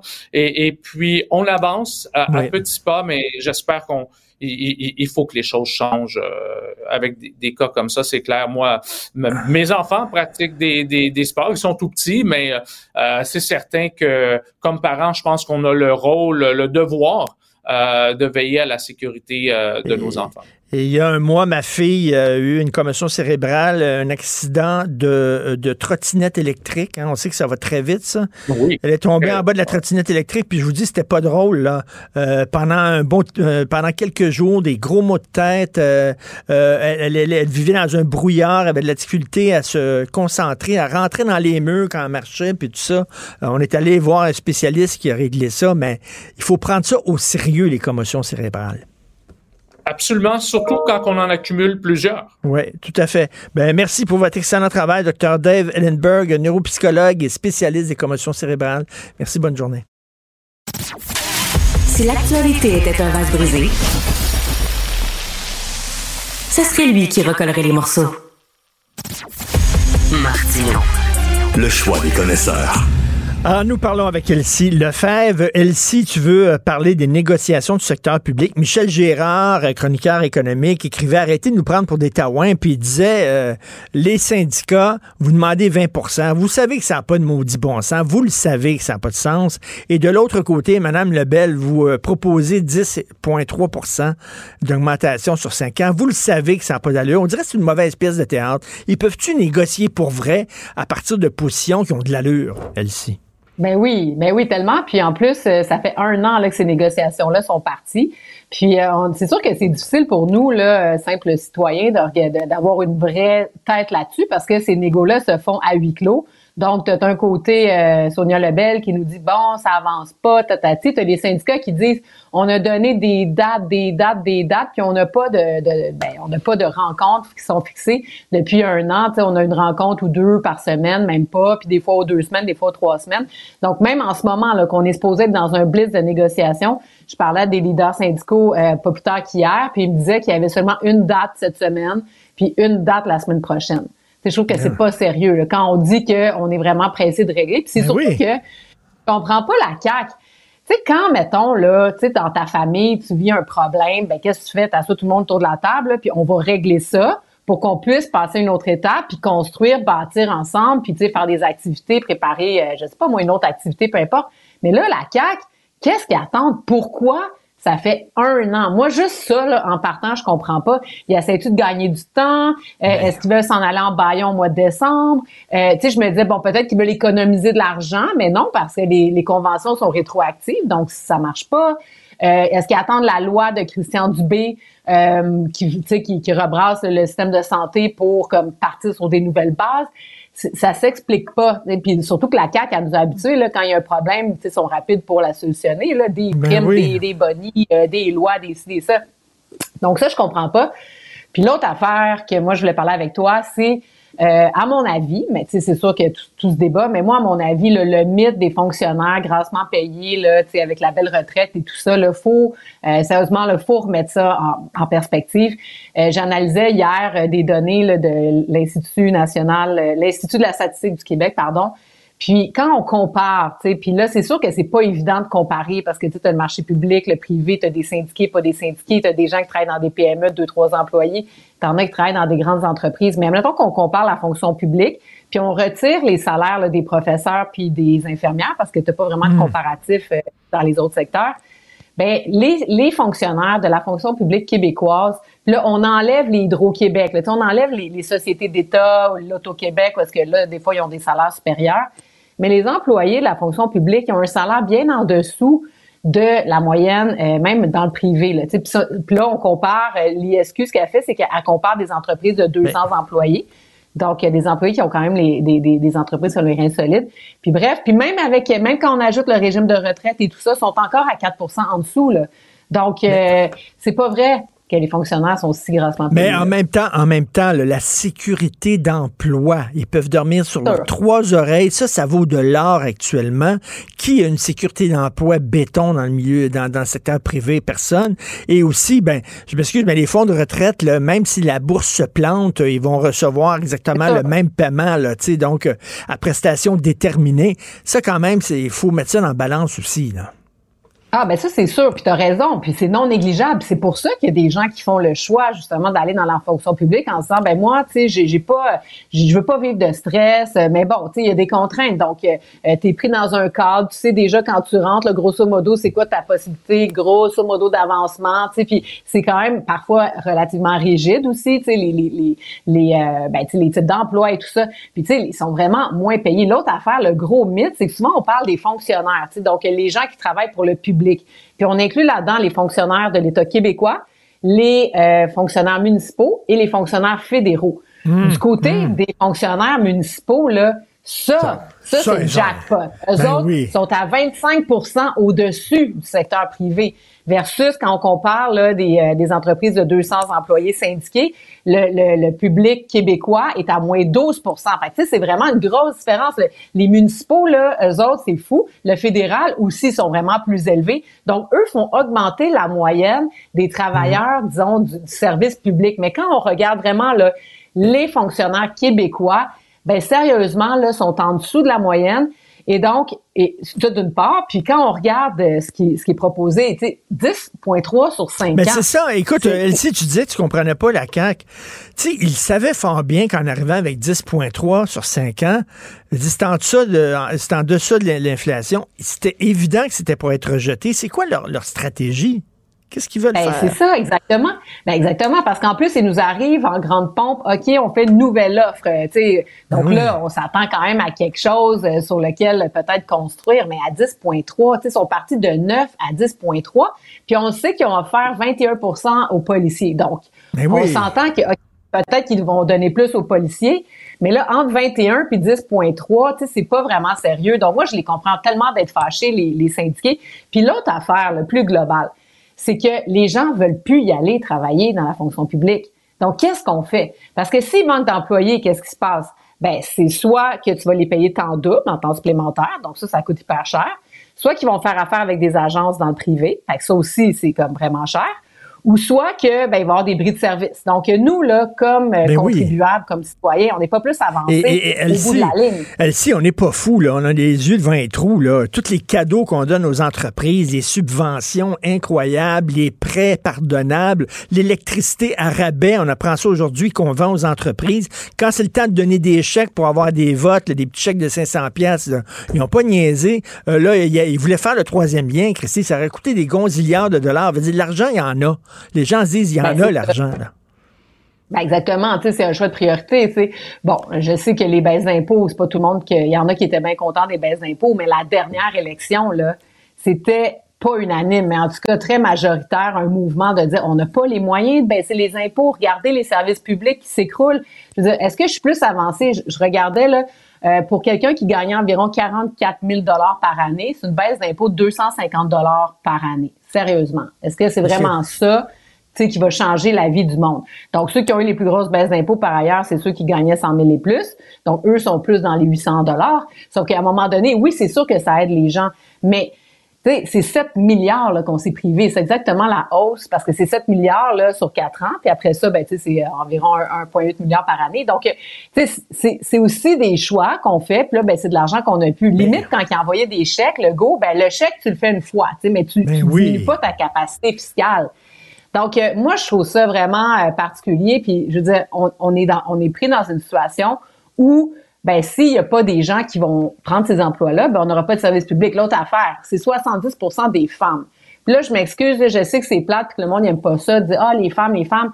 Mais à un moment donné, là, les syndicats de la construction, ils ont réussi à avoir des super grosses augmentations. Les policiers, les pompiers, donc tous des, des, des emplois très masculins eux autres, c'est correct, faut les payer. Hey, bleus, les cols bleus dans les villes, là, ça fait des salaires de fou. Les chauffeurs d'autobus. Si les femmes, vous aimez ça prendre soin du monde, vous autres? C'est dans, dans ben vos gènes. Qu'est-ce que je te dis? Ben oui, c'est ça. Ben oui, c'est ça. On aime tellement ça qu'on a vu pendant la COVID, là, que les préposés aux bénéficiaires, il y en avait plus de maudites qui voulaient y aller, puis, euh, tu sais, je veux dire, laver des fesses des gens, puis tout ça c'est moins populaire quand tu fais 16 pièces de l'heure, tu sais. Puis ça, c'est l'autre affaire. On a augmenté de 20, 20, 20 30% le salaire des, des euh, préposés aux bénéficiaires. Ben oui, tu sais, quand tu pars de 18 pièces puis tu augmentes de 20 là, tu sais, ça te fait une coupe de pièces. C'est pas une grosse augmentation. Donc, euh, moi, je pense. Puis dernière chose que je tiens à dire, c'est qu'on parle beaucoup des enseignants puis des infirmières, mais le front commun, c'est pas juste des infirmières puis des enseignants. Puis je comprends le gouvernement de dire je veux faire des offres différenciées. Je suis d'accord avec eux. Donc oui, donnons un peu plus aux préposés, puis aux infirmières, puis aux enseignants qui ont besoin.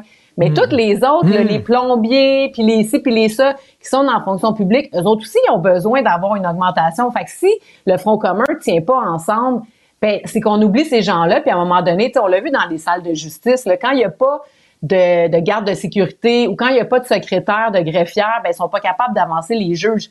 C'est la même affaire dans les hôpitaux. les médecins sont là, mais il n'y a pas d'infirmière pour rouler à la place. Donc, tu sais, tout est imbriqué. Puis, sérieusement, arrêtons de penser là qu'ils sont gros durs. Puis, payons-les correctement parce que sinon, ben, il n'y aura pas de monde. Donc, ben, euh, non, c'est des négociations qui sont menées n'importe comment. Et d'ailleurs, ça m'étonnerait pas que ça, ça a joué sur les nouveaux sondages euh, d'aujourd'hui. Euh, les gens regardent ça, en disant c'est mené n'importe comment ces négociations-là. Ça n'a certainement pas aidé François Legault. ton texte d'aujourd'hui, excellent, dire qu'on les appelait nos anges gardiens. Effectivement, pendant la pandémie, ça a changé en très peu de temps. Merci. Bonne journée, Elsie Lefebvre. Merci. Au revoir. Martino. Le cauchemar de tous les woke.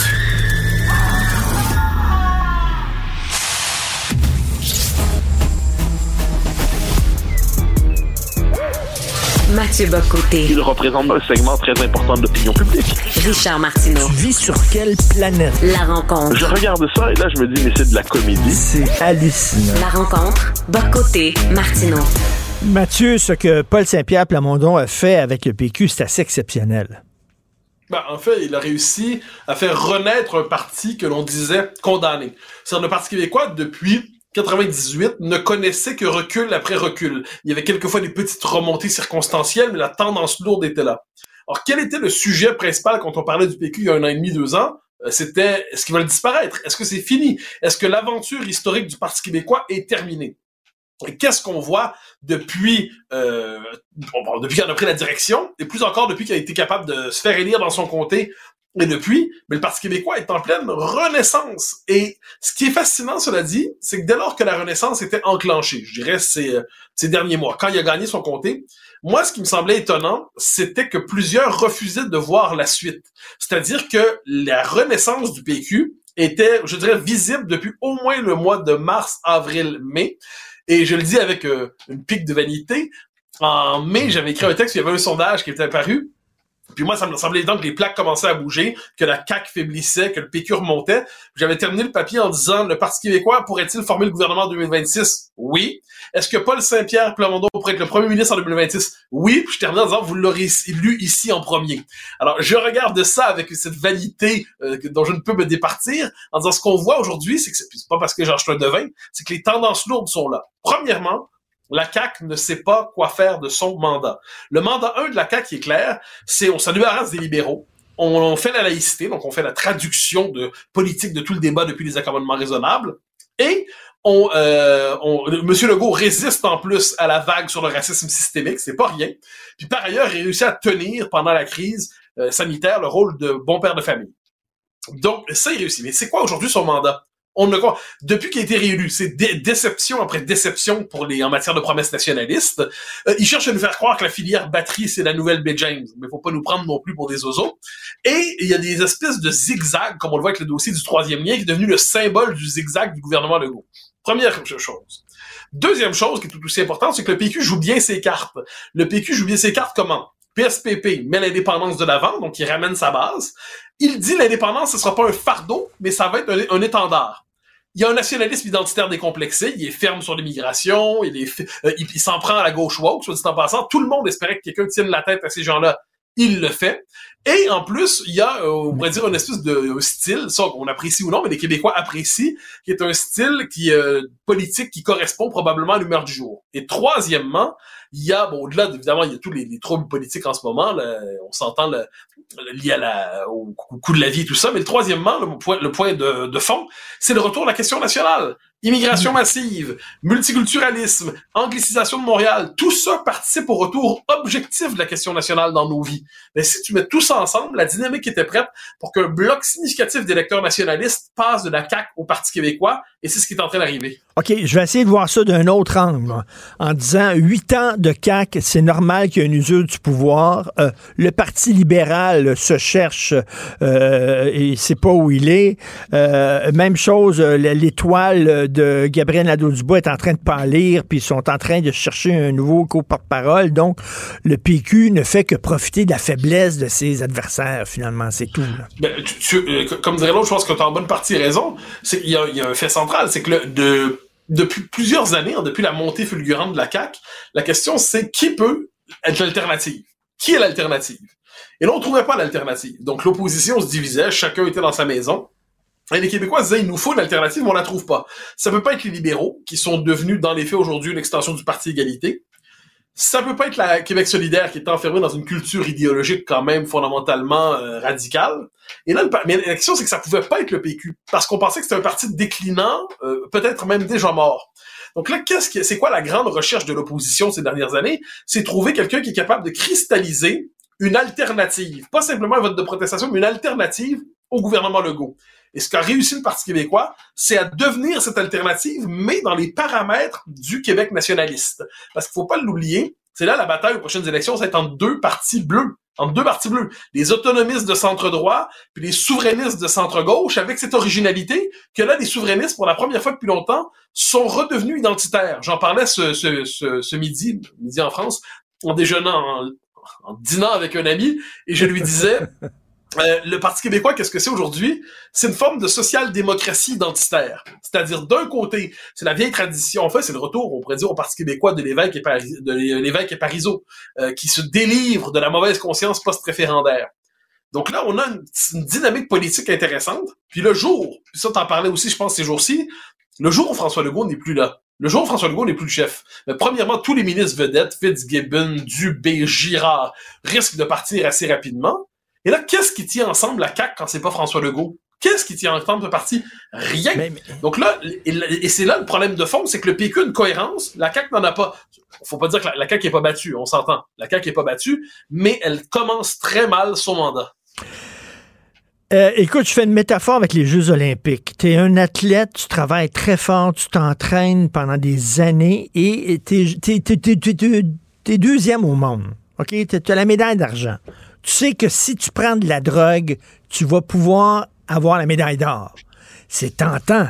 Alors là, il est deuxième. Là, le pouvoir, il est au seuil du pouvoir, Paul Saint-Pierre Plamondon. C'était correct qu'il était un homme de principe et tout ça, là, mais quand, quand tu sais que la, tu peux aller chercher le pouvoir, est-ce que là, tu es tenté de mettre de l'eau dans ton vin? Et d'être ben, un peu moins dépendantiste ben, pour l'instant, la force de PSPP, c'est qu'il est dans, il se distingue, c'est presque son style, c'est l'homme fidèle à ses principes et ses convictions. Le jour où, après avoir dit pendant des, des années, l'indépendance est avant, pendant et après les élections, comme disait M. Parizeau, euh, finalement, on la met de côté, ben, il renierait un élément central de son identité politique. Et ça, je pense que c'est, euh, ce serait dangereux pour lui que de sacrifier ça dans sa propre stratégie. Ensuite, si on pense, on est obligé de le penser, mais si on pense que la question nationale revient au Québec ces années-ci, eh bien, il va y avoir une demande souverainiste qui va monter. Mais pour que là, c'est l'espèce de paradoxe de la vie politique québécoise, pour que cette demande monte, il doit y avoir une offre. Il doit y avoir une offre. Parce que qu'est-ce que c'est quoi la vie politique souverainiste depuis 20 ans? Si on va parler de souveraineté sans référendum. On va parler du pays lointain, on va dessiner l'utopie, mais on ne va plus parler de l'accession réelle au pays. C'est quoi l'intérêt du passage au référendum? Le PSPP dit qu'il y aura un référendum. C'est que là, ça devient concret. Ah, on est obligé de se positionner par rapport à ça. On se positionne pas simplement sur une souveraineté lointaine, imaginaire. ça redevient une question concrète. Et là, quand il dit, si vous votez pour moi, vous votez pour cette dynamique-là, ça force toute une série de gens qui voulaient se détacher de la question nationale à y revenir, à se positionner par rapport à elle. Puis là, il y a un élément central. Ça, je suis convaincu de ça depuis quelques années, puis ça se concrétise c'est qu'il y a une génération souverainiste en attente au Québec. Globalement, des jeunes leaders qui ont, je te dirais, entre, je sais pas moi, 35 puis 50 euh, ans, ou 35, 55 ans, j'en sais rien, mais une génération qui a pas encore pris en charge la vie politique et qui était souverainiste, mais qui disait, mm. bon, on est, on n'en est pas là, les circonstances sont mauvaises. Et là, leur occasion, il y a une occasion qui se présente pour eux. Donc, c'est quoi l'intérêt d'avoir des bons sondages pour le PQ en ce moment? c'est que ça devient intéressant pour des candidats de qualité, de valeur, à dire je peux y aller et je risque pas tout, c'est pas une candidature suicide et je suis capable de rejoindre une équipe qui peut gouverner dans une perspective souverainiste. Tout n'est pas parfait, c'est pas certain que tout va bien fonctionner, mais c'est la première fois depuis longtemps que les péquistes ont des bonnes raisons d'être optimistes. Comment se sent Bernard Drinville selon toi? Essaye de te mettre dans sa tête. Ah, c'est compliqué. C'est compliqué. Moi, j'ai beaucoup d'estime pour Bernard Drinville. C'est vraiment un homme que j'estime. Et si on lui demandait encore aujourd'hui, tu te rappelles-toi quand il s'est présenté, il disait le Québec est ailleurs, le Québec est ailleurs, le Québec est ailleurs. Fallait demander, il est rendu où le Québec en ce moment? Et euh, mais moi là-dessus, je, je suis, parce qu'il y a des gens qui sont revanchards dans la vie. Puis, euh, on peut tous l'être personnellement, mais je pense que là, on doit pratiquer une vertu que connaissent les catholiques, le cuménisme. Alors moi, les nationalistes et les souverainistes, peu importe là où ils se trouvent, ont tous vocation un jour à travailler ensemble. Donc, les souverainistes qui sont partis à la CAQ parce qu'ils pensaient que c'est un pari stratégique, les souverainistes qui sont restés au PQ parce qu'ils pensaient qu'il fallait garder quand même le fort, les souverainistes égarés à Québec solidaire parce qu'ils se disaient qu'on n'était pas à l'heure du pays, mais à l'heure de la gauche sociale, tôt ou tard, tous ces gens devront être rassemblés sous le pavillon du camp du oui. Et moi, en ces je prends la phrase de Jacques Parizeau que le dernier entré laisse la porte ouverte, s'il vous plaît. Ils sont tous les bienvenus dans mon jacuzzi souverainiste. Ton jacuzzi souverainiste. Très drôle. Merci beaucoup, Mathieu. À demain. Ben oui, on le sait. Martineau, ça n'a pas de bon sens comme il est bon. Vous écoutez Martino Cube Radio. Joseph Facal. J'espère que tu ne me mets pas dans la position impossible de te riposter en essayant de défendre la cohérence de cette incohérence absolue, là. La rencontre, Facal, Martineau. Alors, Joseph, je te soumets ma théorie sur l'indépendance. Euh, les Québécois ne sont pas indépendantistes, mais ne veulent pas que l'option meure. On veut se garder cette police d'assurance.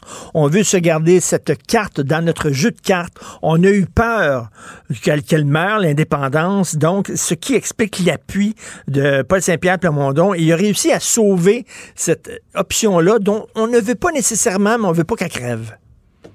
Alors, Richard, j'espère, pour reprendre un petit peu la petite cassette que ton équipe fait jouer quand j'arrive en onde, que tu me demandes pas de plaider le contraire, parce que c'est exactement ce que je pense. Richard, je vais le prendre autrement. Rappelle-toi, il y a une couple d'années, quand on était dans le pire du pire de la pandémie. François Legault toussait dans son coude. Docteur Arruda faisait des farces plates sur les tartelettes. À côté de lui, tu avais d'abord Madame McCann, puis Monsieur Dubé, qui faisaient de leur mieux. Et il avait l'air de souffrir, ce monde-là, là. Tu il avait l'air de Churchill sous les bombes à Londres. En réalité, Richard, en réalité, on réalise maintenant que le gouvernement Legault a été aidé par la pandémie. Parce que la pandémie a balayé toutes les autres questions. Aujourd'hui, maintenant que la pandémie est écartée, c'est le dur, dur, dur retour au réel. Et le réel pour François Legault, c'est pas juste l'inflation, les écoles, les hôpitaux. Le réel pour François Legault, c'est qu'il n'y a pas de troisième voie entre le fédéralisme et la souveraineté. Et donc, évidemment, si François Legault parle de fédéralisme, s'assume comme Canadien, s'exprime au fond comme un chef du Parti libéral du Québec 2.0, tous les souverainistes momentanément parqués à la CAQ vont se dire Wow, wow, wow, je suis dans la mauvaise salle du cinéplex, c'est pas ce film-là que je voulais. Et si, évidemment, euh, euh, euh, il commence à reparler comme un souverainiste, comme un nationaliste, ben là, évidemment, il deviendra une espèce de PQ light qui se, fera, rappeler que tout ce qu'il demande à Justin Trudeau depuis des années. Il se fait dire non en cinq minutes. Donc, évidemment, François Legault est maintenant dans une contradiction absolument fondamentale. S'il est souverainiste, ben, le PQ est déjà là depuis un demi-siècle. S'il est fédéraliste, ben, écoute, t'as, t'as, le Parti libéral d'une certaine façon qui est déjà là. Et à partir de là, tous les scénarios possibles s'ouvrent. Je rigole, Richard, quand j'entends des gens depuis quelques heures dire les plaques tectoniques au Québec bougent. Voyons donc, si elles bougent, c'est pour revenir là où elles ont été pendant un demi-siècle, une société clivée autour d'une question fondamentale et sans troisième voie. Le pari que fait PSPP, euh, c'est de dire l'appétit vient en mangeant. Les gens disent euh, ils n'ont pas faim pour la souveraineté. Moi, je vais la faire cuire dans le four. Ils vont sentir la, ils vont sentir l'odeur de la souveraineté. Oh, ça sent bon, puis tout ça. Puis je, je vais leur faire goûter un petit peu. Puis l'appétit vient en mangeant. Est-ce que tu y crois, ça? On n'a pas le choix d'y croire si on est un souverainiste, euh, ce qui est ma position. Jusqu'à maintenant, jusqu'à maintenant, PSPP, d'une certaine façon, fait le pari de la franchise. Il fait le pari de la vérité. Il le dit pas, mais ça revient un peu à ça. Il dit, je suis souverainiste avant, pendant, après l'élection. Une formule qu'on a bien connue. Et au fond, ça revient à dire, si vous voulez pas de la souveraineté, euh, votez pas pour nous, parce que c'est ça que la maison offre. C'est le seul plat au menu. Là, évidemment, le défi auquel Paul Saint-Pierre Plamondon aura à faire face, c'est que plus il va se rapprocher du pouvoir, plus il va devenir l'alternative crédible, plus, plus on va lui chanter les sirènes du bon gouvernement. Et évidemment, euh, les jeunes n'ont pas connu ça, mais toi, moi, Richard, et tous les vieux loups de la politique québécoise, on sait que plus tu t'approches du pouvoir, plus évidemment, tu as la tentation de mettre de l'eau dans ton vin.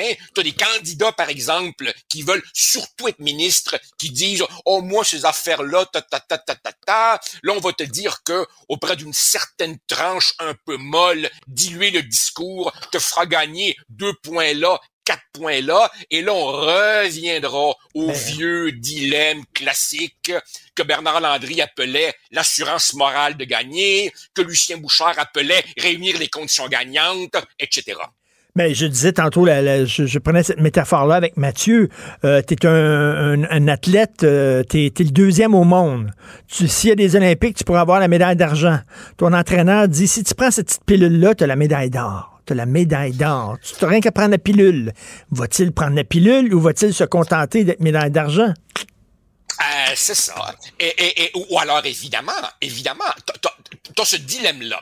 Est-ce qu'il va, si tu veux, euh, euh, diluer la sauce en s'approchant des élections? Tu sais, c'est comme un peu les gens qui vont dans un restaurant mexicain puis qui disent au serveur un guacamole quand même pas trop trop piquant. Là, Écoute, si tu vas dans un resto mexicain, ça va être piquant. sais.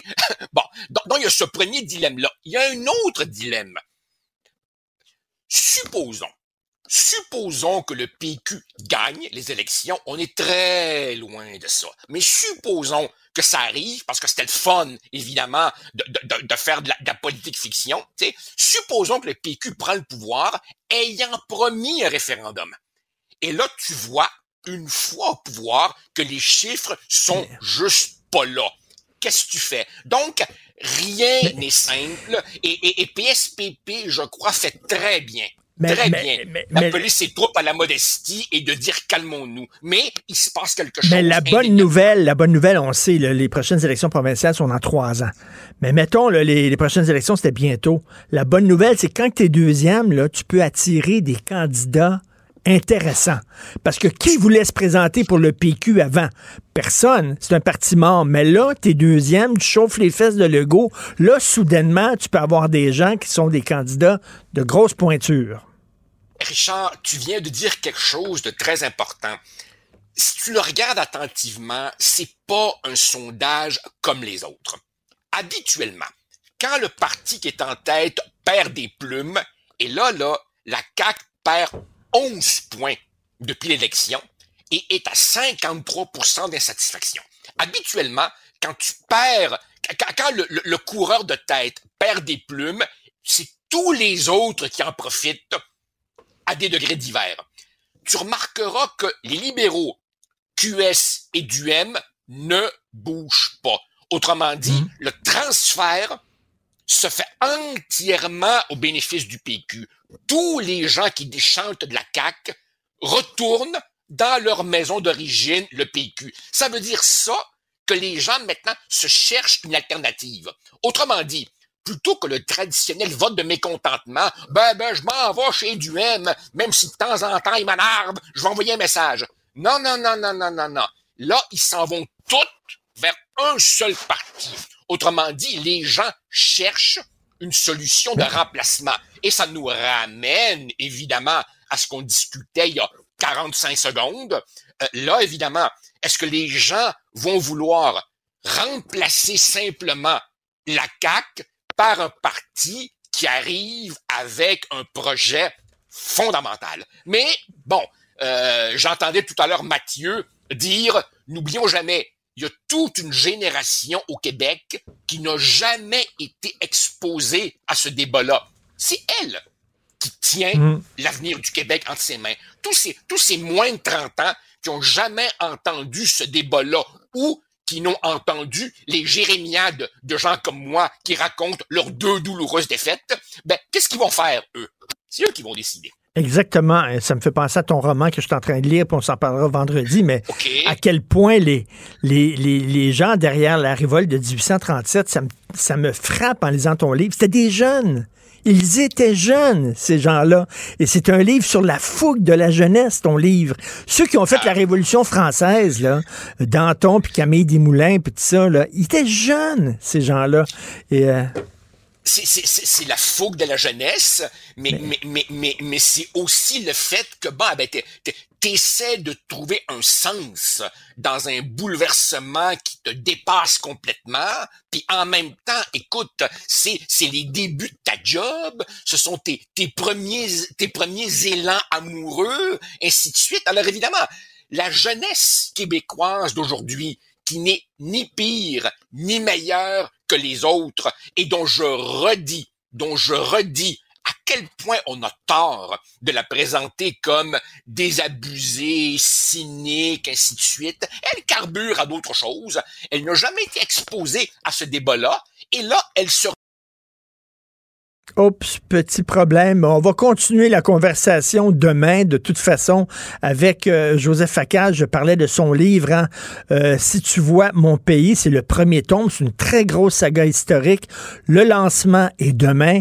Et vendredi, au lieu de parler de cinéma avec Joseph Facal, on va parler de son excellent roman. Merci beaucoup à tout le monde de nous avoir écoutés. Merci à la fabuleuse équipe avec qui je travaille. Florence Lamoureux à la recherche, euh, Max Émile Sayer. Merci beaucoup. Jean-François Roy à la mise en onde et à la réalisation. C'est Benoît Dutrisac qui prend la relève. On se reparle demain 8h30. Passez une excellente journée. Cube Radio.